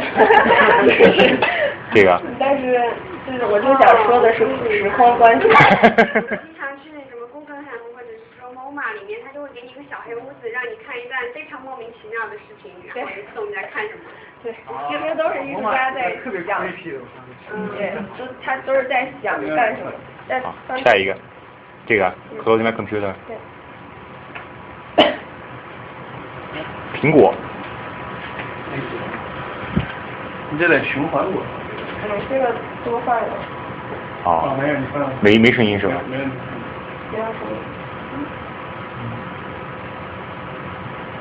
哦，然后又把它回到了原来那个图。哦，这部那个电影叫什么？恐怖三角。对，恐怖游轮。你是从那得到启发的吗？我不是，这是一个测量作业。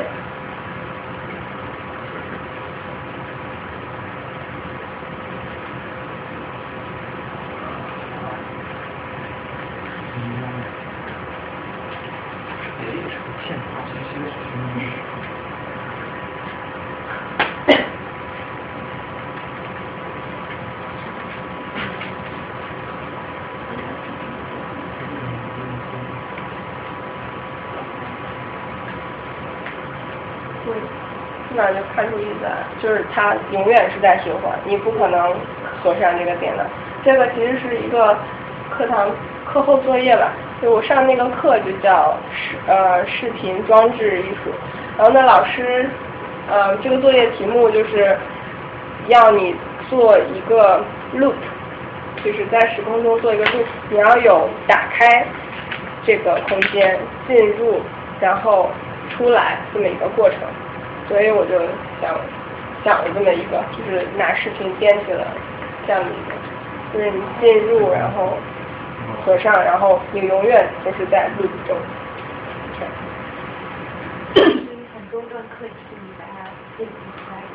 嗯，对，就是基本上是这样的。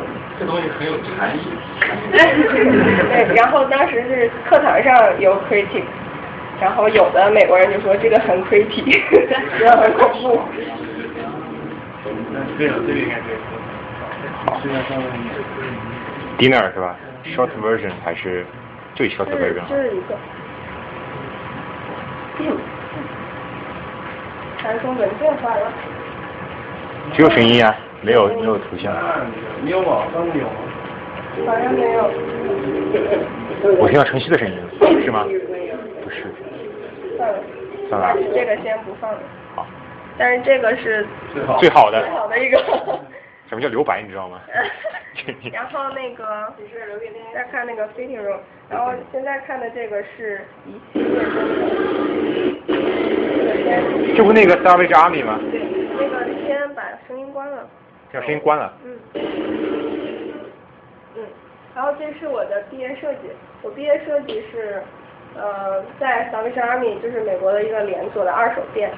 就是跟他们那个商店合作，我说我要用你的地方，然后我要在你这儿开片儿，然后开了片儿以后，我要做了作品，我在你们这儿展，就是我跟他们的一个合作。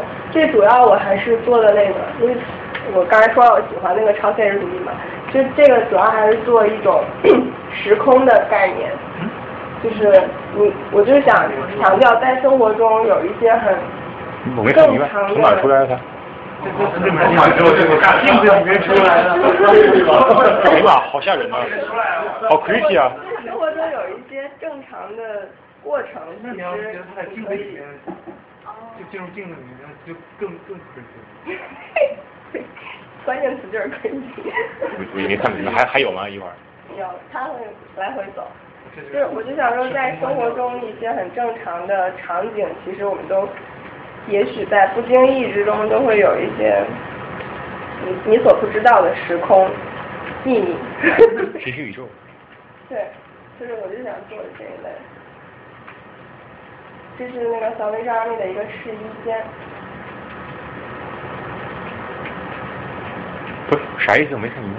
这镜子，你人在哪啊？嗯，人已经不见了。哎，你这很牛逼啊！他旁边不是也有一台那个更衣间？没有，我就是想说这个更衣间。哟。对呀。换了一个。对。那这个人是谁呀？就就他。你你你想吐什么槽吗？孪生姐妹，吐槽之前先问问是谁，然后硬生生把槽咽下去，深深的咽下去。其实没有注意美感，啊，就是就是想要说那个空间关系。好，你进去啊！那店里放会不会把顾客吓到？对，这个是特别好玩的地方，就是在我这个作品。有很大一部分是要 collect 观众的反应。哦。对，然后我就把那个电视机摆在这个厨子，这就是，就着这个厨子旁边，然后看大家是什么反应。大部分人美国人的反应就是，看这个人哎在换衣服，然后我看看这人是不是真的在换衣服。就是大部分人都是这样。不，这怎么拍出来的？这牛啊！视频剪辑的技术。你自己剪的？对啊。牛啊！你想要表现什么呢？就是属于你从那进去之后，我们就发现你不会从原来那方出来，或者是就是镜子里和镜子外的空间，我们是一种，我就把它看成两个空间。然后你，你可以在镜子里的空间，也可以在现实的空间，然后你可以穿梭。对。谁可以做到这个？为什么在镜子里能做？就是你还，就是对，他想告诉你这个是就是。不是常人能理解那个空间，它是存在的。首先，对，就是一种想象吧，给大家想象空间。对，把这片，把这种就虚幻的空间给，把虚幻的空间给形象化。个形象化。把这以放进去。哦，这刚才那不放声一放声音就露馅儿了。刚才那个。别说话。这个就是。很正常的，一个商店内正在有顾客在在 shopping，然后有店员在摆东西。这个开头叫什么？五 T N 开头的。这个整个的店的 title 叫 production，就是透视角度是吗？这也是那个啊，下面是阿米了。是。我对他很熟，我经常去。还有 A T V。可是你没有看见这个，我没看我，我也不是每天去的。不是不是，但是你没看出它的不合逻辑的地方在哪里？它镜子里面不是那个商店，而是外面是吗？哦，就只有这一面镜子里放的是，是你处理过的。哦，但是这个对啊，你看他这个人的影子还是，啊，他把两个叠加在一起。我也不知道怎么别别别做托了。哈哈哈哈哈哈。又是个托。哈哈哈哈哈哈。哎，你有没有把观众的反应给拍下来，然后做成一个观众反应的一个？有吗？没有，没有被授权。到后来，我们最后排在退场的时候，我就是放了我这些东西，然后放了观众的反应，然后把他们就逗得巨乐，因为观观众反应就是各种，呃，各种五花八门的。然后我还会跟他们做采访，我说，嗯，比如说我有一个是，呃，他的小冰箱那里面有卖旧电视的，他是把电视摆了很多个，摆成一面墙，然后我就用他那个电视墙去做一个东西，就是放我的影片，然后我就看一个人。走过去之后看了半天，然后我就想采访一下，我说我是做这个东西的艺术家，你这个怎么想？他说，嗯，我在给我爸挑电视。我是来打酱油的。对，来打酱油。然后我各种喷，各种说这种故事，然后把他们是逗得。你把录下来了？能看出来有问题吗？呃，有少部分小孩儿、小孩儿和男士和男人会比较敏感。女生可能更 shopping，对，真的会。一般男生都是在那儿陪女生。无聊了，想想，哎，我在那看电视，看看有啥好玩的。有道理。还有一个。最后那个 re re reflection 是吧？reflection。这是一个系列。这叫什么？系列里面，呃，对，我这个系列有七个 video，然后这其中三个我带了的。哦，就是你。镜子影影子里人是在椅子上，但是椅子上其实并没有人。哦，知道了，这样是怎么做的？来来来来，魔术揭秘。魔术揭秘。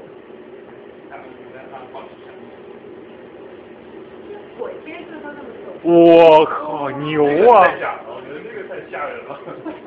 哇，真你看。对。不是他在桌上看书，怎么可能？你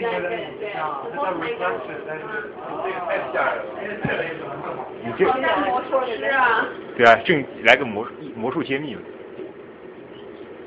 还还调一下，我靠！哎，怎么按呢？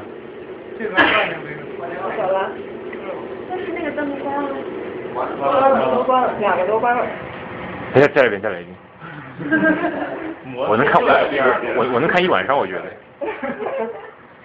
我的目的就是让大家看完了之后，你们会自己去想一些什么东西。那你你这个一看完，这应该类似于鬼片。反正还挺 c r 但是你要想有想象空间，又想稍微有一点呃余地的话，就很容易会有吓人的感觉。你然后，那个鬼片的结局啊，都挺有趣的。对，我真的觉得。逻辑上的恐怖是吧？比实际上的这种妖魔鬼怪还要恐怖。就配，关键是配音怎么配？你要配个比较柔和的音乐，就不是恐怖。这个就是这这是这一就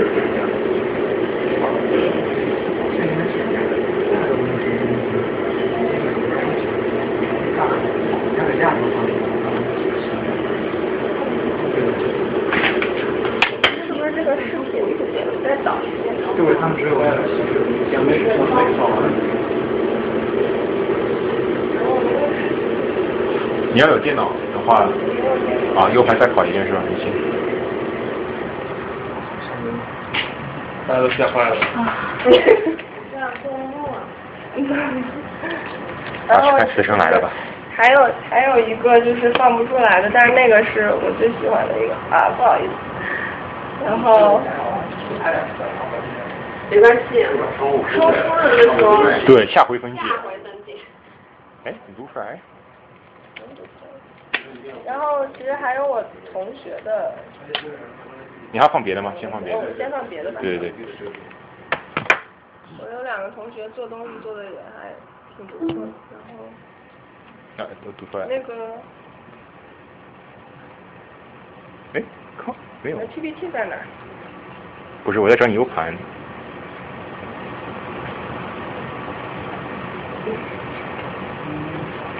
不是先放别的吗？哎，不是，先放别的，就这里头的是吗？这是那个你好友我桌面，没有。早知道我把那个。那电脑带 PPT。最后两页。哦，还有东西是吧？热，对他那个，人一多就不行。我下次可以考虑到上面的活动室去。最后两个，嗯。这个啊？嗯，就是这，这是这是我一个同学，他是做这个 performance 的，就是他以前是学表演的，但是后来他因为不愿意就是在圈内被导演控制。他本人是做手，所以他就出来做艺术家。嗯，然后他现在在密歇根做助教，他做的东西挺有意思，嗯，就上一下他个人网站，然后对，就啊有很多。就是我们那个北上吃进那个停车场那个深圳九点零那个对对。哎对。他嗯有很多代表作，我觉得，今天给你们看一个他的表演艺术。嗯，performance，那个第一个吧。这个啊。嗯，这个就是，嗯，我看。立马。它下面吧，下面，下面应该有视频。这个大一。下面有视频。这个啊。对对对，这个是视频是吗？对。放了啊！嗯，大家做好心理准备啊。这个他什么意思呢？就是他本人刚才照片大家看见的就是一个漂亮的女生嘛，但是他他装老头，就是他自己缝了一张人皮。我靠！然后包括前面的。是真的人皮啊？不是，就是那个布的，然后他会对，他会把这些大家。在美术中不愿意强调的一些部位，他会做的特别明显。然后他，他这个还拿了一个学院的奖，就是他其实就是想看一下路人对对这个。这表情。对，对这个不同的这种比较敏感部位的反应是什么？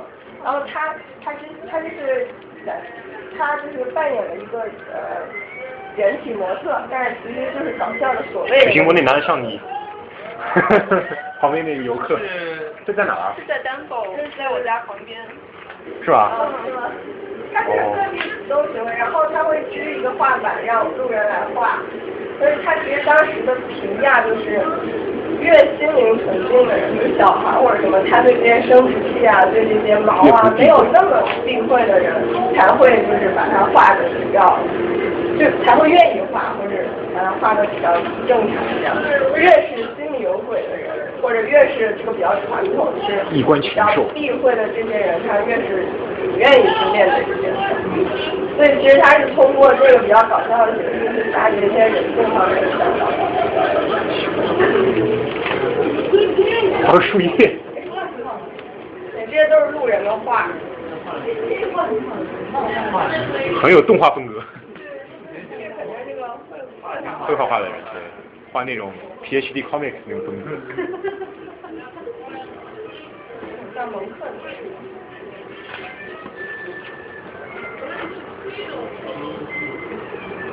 读不出来，好奇怪呀！这还是怎么？哦哦，是吗？我这个其实一直读不出来。这个是正面朝上。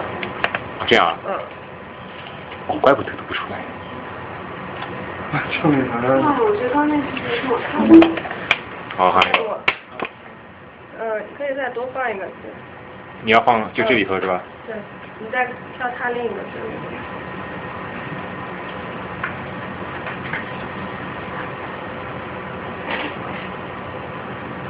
哪儿？放旁边。戴头没头戴？没头。嗯。director 吧，director。呃。嗯。啊，先生。o r r e Red, Red l o 这是他的，这是他的毕业作。品。但是这个只有一个 trailer，就是他这是一个电影，他自己写的剧本，自己演的。看一下，待会儿我给你。大家做心理准备啊。开始。这个。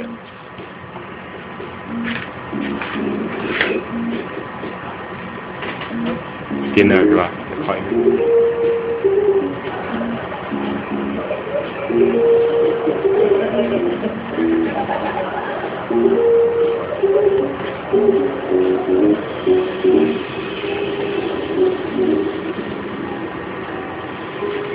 呀！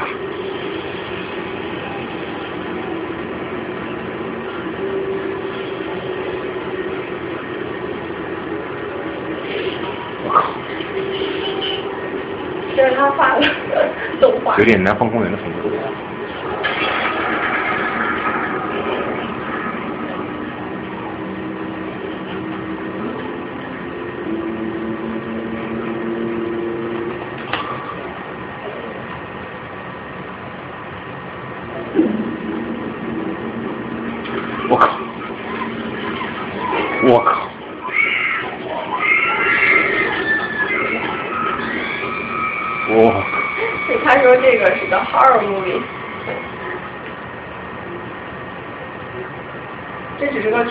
到这儿就结行啊，没了是吧？他可以跟大家讲一下，他其实是讲的一个龅牙女孩的故事。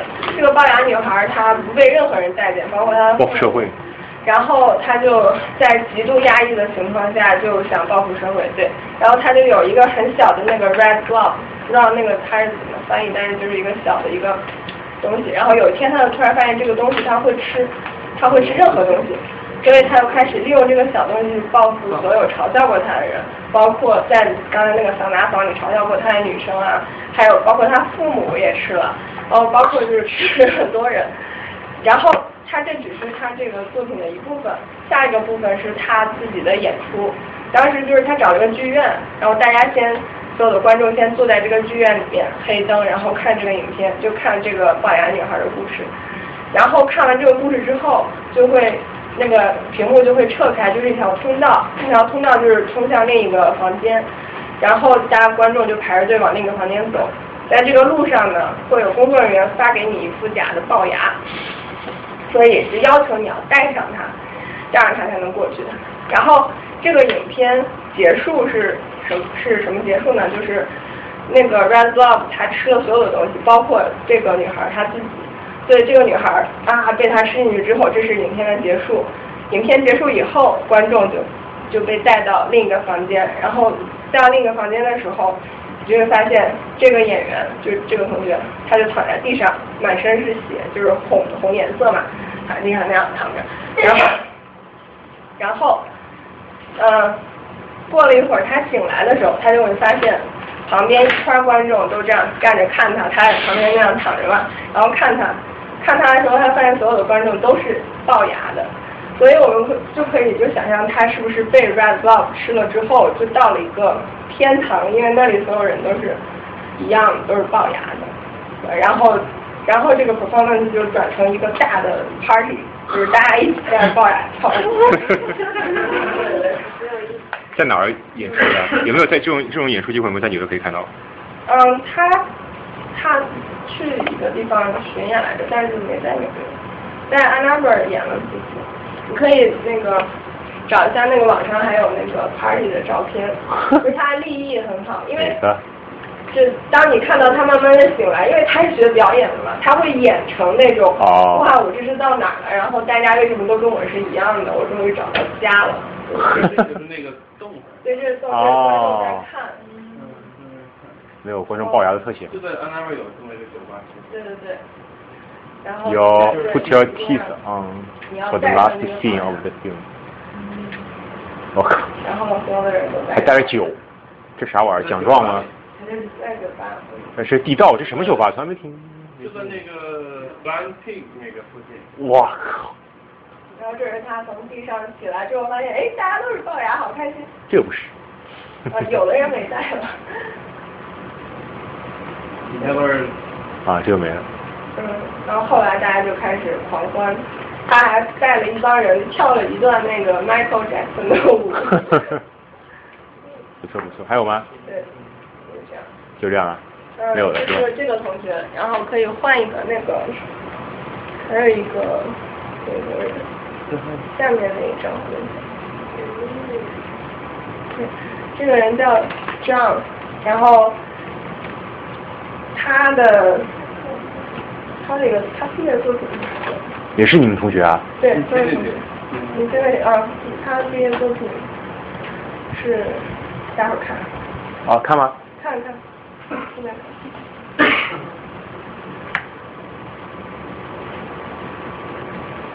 对，这个是阿尔加菲斯曼尼，他就是他用纸。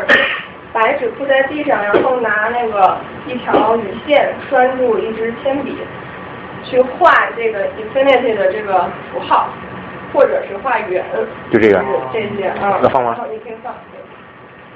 然后他的理论是，就是不同的人画出来是不一样的，根据你自己的行为模式或者你自己的习惯，你画出来是不一样的。然后他就在这个。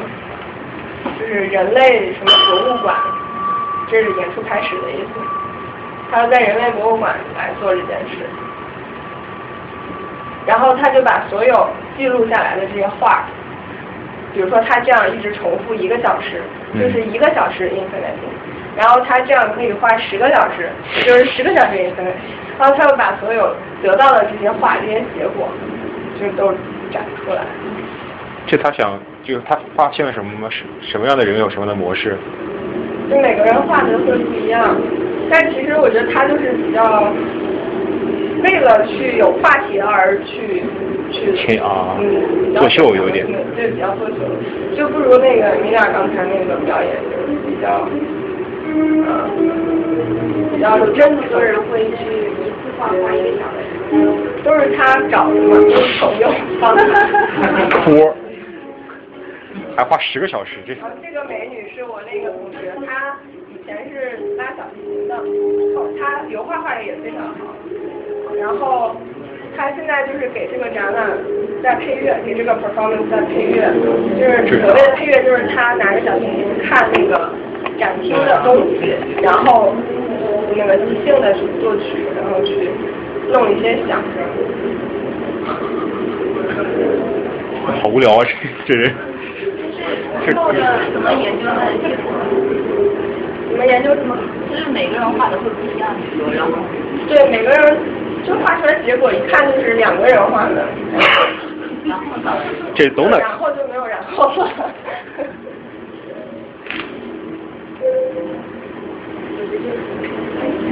这是氢的稳定态的原原子图，电子云。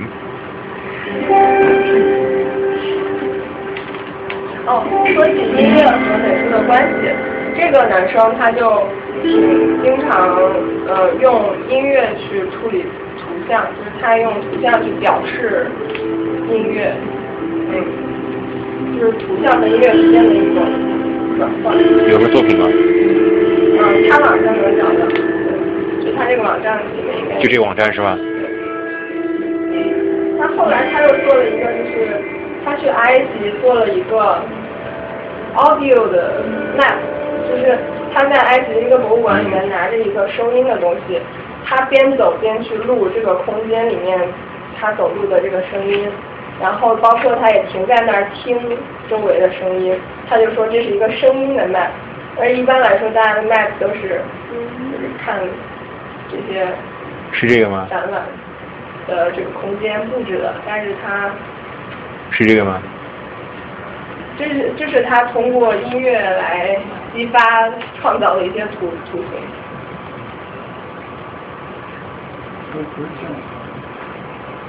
Sonics of Art Space 啊，艺术空间的声波。这个是，这个好像是他，呃，拆了很多艺术馆的那个柱子，那个梁还是什么，然后把它叠叠叠叠叠加，变成这样的。这个应该是。啥玩意儿？一十七，一体分。其实它就是属于那个，有为了去找语言而去找语言的一个。有没有英语好的解释一下题目？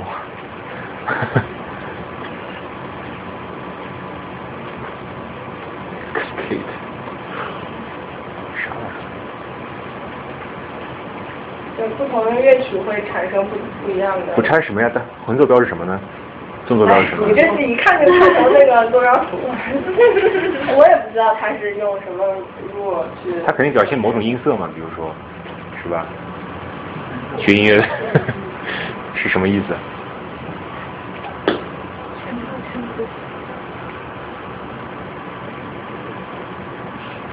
这啥玩意儿盲文呢？我有那个音乐软件，就是玩过，就是画这种图，然后它直接你播放的时候，它就直接能播放出这个音波，然后每个音波音色不一样。我以前也画过这种，但作为作品，我是拿那个声音最后的那个节奏品。哎，杨氏干涉是杨氏双缝衍射。看我那个能不能没有，脱不了，刚才又试了一下，对对对。哎，你放网上吧，留给大家一个悬念。就是就是对，都试了，不行，就有声音嘛。太可惜了，这个很，我觉得还挺好。的。这得作品，是我马云的巅峰之作。巅峰很久巅峰很了。一直在巅峰。也是点绘制作。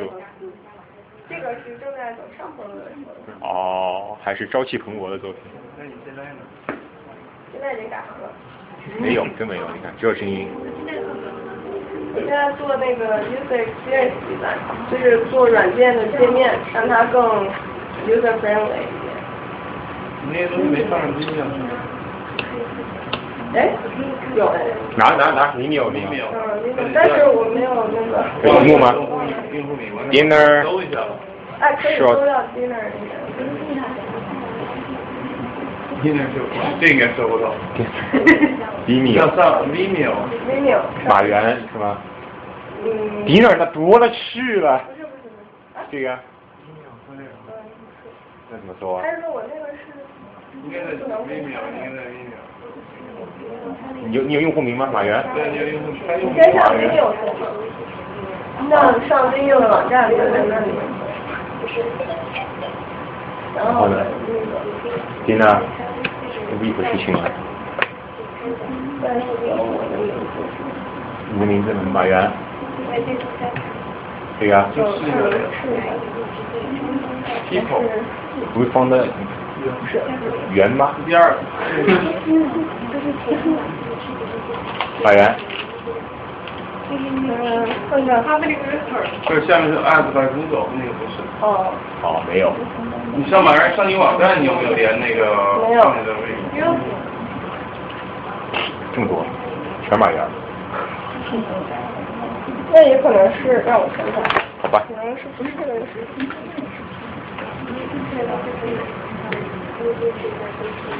对，正好我说说起题外话吧，就是呃，大家很多朋友很很很很多朋友第一次来，就是希望大家呃以后多多支持我们这个活动。然后如果你们身边的朋友感兴趣的话，跟他们宣传一下，加入我们这个邮件列表，我们以后主要会通过邮件的方式来通知这个活动。大家把自己的邮件留一下，然后你可以把那个 forward 的邮件。啊，但有有有有谁没有留过邮件的吗？在我那个邮箱里面。有些人是第一次来，就他就。对对，他们很多都是通过那个网上。对对对，一会儿，那你一会儿走之前，我拿张纸吧。对对对，对，然后就是。大家有什么感兴趣的话题？就是自己不一定，是不一定跟比赛相关的，不是吗？不办。现在还有啊，这个还有吗？好了了，有。啊，又讲了。你你邮箱里面注册的密码有嘛，对不对？对，还有如果谁没有留过的话，就留一下呗。哎，下一次那个怎么着是就是那个，好，好我那个本来是就是想让邢助理讲那个最近那个 Zimmerman 案案件，啊邢助理是那各大法律系的那个 JD 的人，然后他也想正好讲一下相关的美国历史上的相关的一些案子对吧？啊，这是第一个题目，然后那个那个王学他他也改他也想讲一个关于就是现代艺术作曲方面的东西。对对对。呃，我们一会儿可以，你可以直接就是去线上发个文章，让大家，好吧？因为因为可以吗？你有你需要时间准备吗？嗯，不需要。对，一起过来。一起过来。那那先简单简单介绍一下吧。你想讲什么？我是想讲就是从教训取消以后的音乐，就是跟现代艺术同步的二战、一战之后。就没有以前调性都是你，比如说有 A 大调、A 小调或者，然后从二战开始，从一战、二战开始取消了调性，然后就十二个音都是平均的、平等的，然后就没有调性的概念。然后就从那个时候开始，音乐就走向无调性，然后走向噪音音乐，然后有随机音乐、金属音乐。我就想把从那个时候开始讲到现在目前所有文们之类的。就不光是音乐，还有很多包括舞台。哦。对，就是可能会涉及一些舞台、舞台呃舞台艺术。不是这个邮箱对吧？主要还是音乐历史，就现代音乐历史。行，那下次下周你来讲。可以就之前的什么基本的。我可以把前面的所有的流派都可以再简写一下，从巴洛克音乐开始，然后到古典，到浪漫，我可以从头到尾，然后我主重呃主要讲那个从名家大家开始。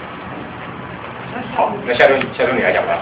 那个，星期要你要不再下周，呃，三号八月三号，对，然后再下，八月八月十号那周就没有人讲，大家如果是有兴趣，可以把你们感兴趣的题材发给我。对。那应该不是。怎么样？怎么样？有木有？三零幺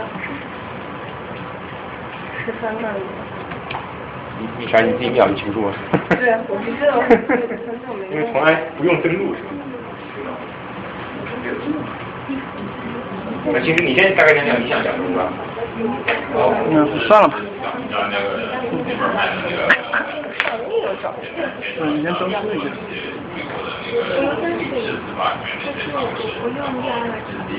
要钱的，七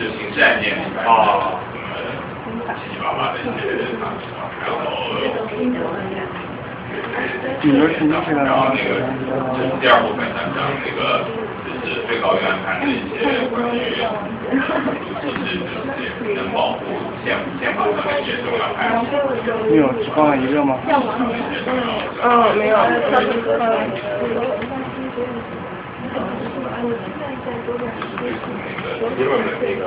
嗯。七模。对对对加个名字，填嘛。啊，你说？对。然后那个八月十号那期还进来，但是没有人家，他八月十七号已经有，了，因为是一个从波士顿过来的王宁，他是也以前是密歇根进口学院的，硕士生。然后他正好来美国来读跟他预约了一期。他就是想以苏州园林为代表的中国中国园林世界的几个特点以及。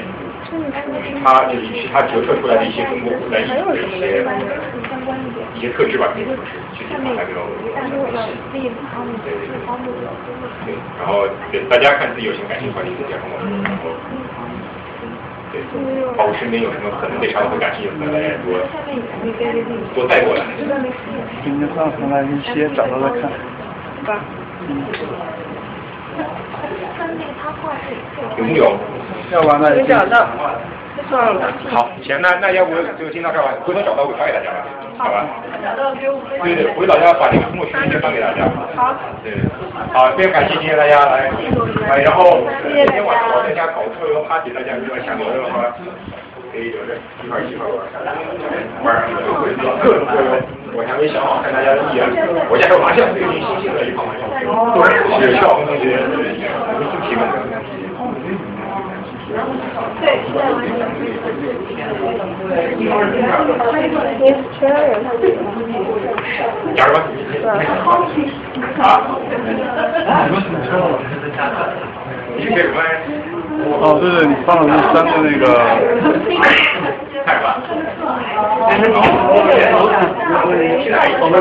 真的，B I 还有这个应该也很多。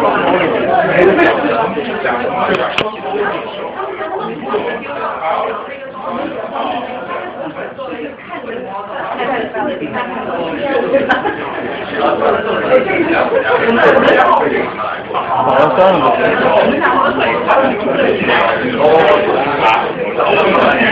B 面不在什么上有分享过吗？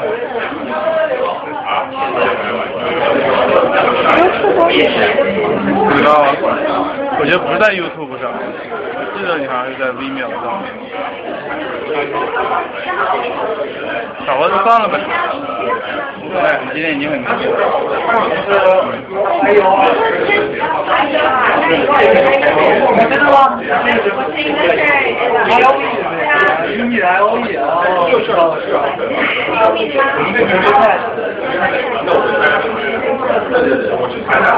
是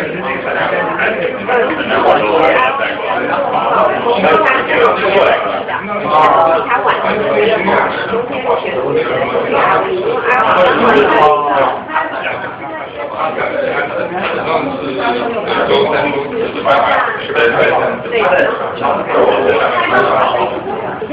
啊！那这一是我们也要走，但是先走啊！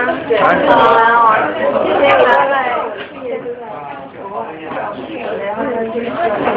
我去，那我就直接去了。哪有饭呀？你吧？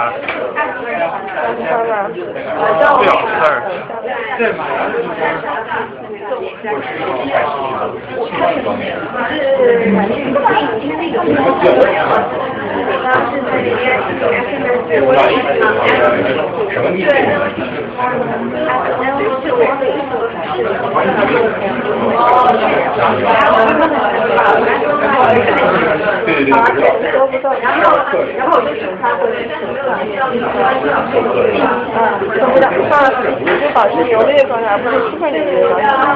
不是你，这也是适合你，因为大家觉得那个适合你，弄的那个，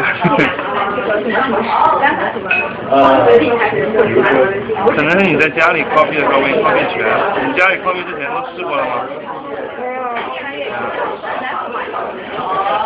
没有。说呢，我觉得。好。第一个呢，我说说啊，数据的交流。啊。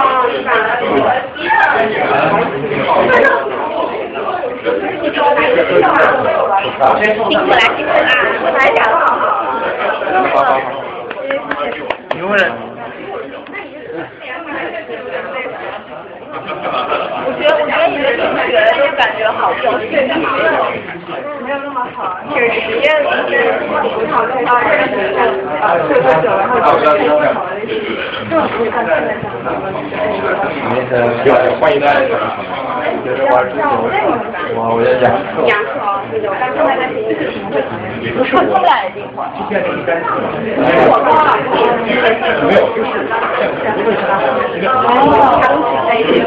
你好啊，你好啊。呃，你们互相，你们互相，你们网上再谈什么？哈哈哈哈哈。没有相互当那个有责任，我自己的优点。你结婚多久了？今年一月份我才登记的。哦，一三一四。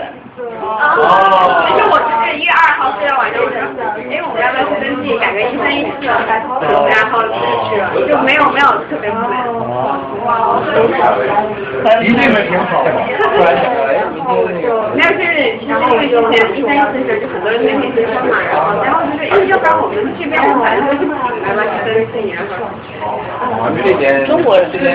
对对对，对。我们都是和的是那我们有另外一对，他们他们也都认识的，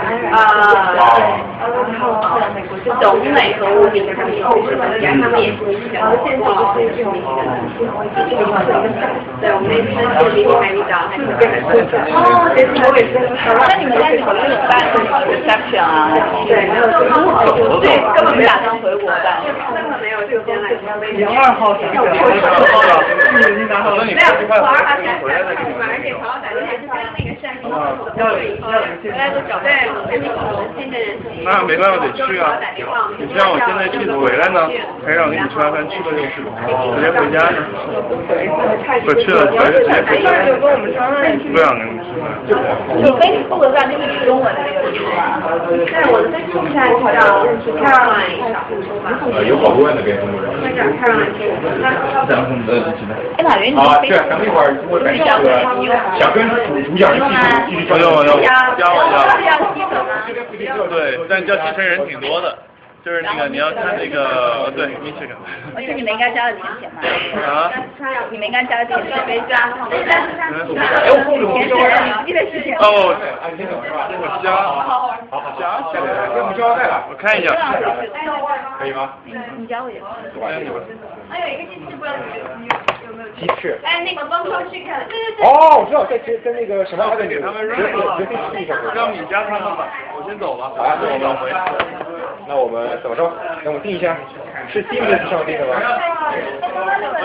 对对，大家，哇，你要去干啥？这些去吗？我们在家开店，我们是开店，对呀，进店吗？进对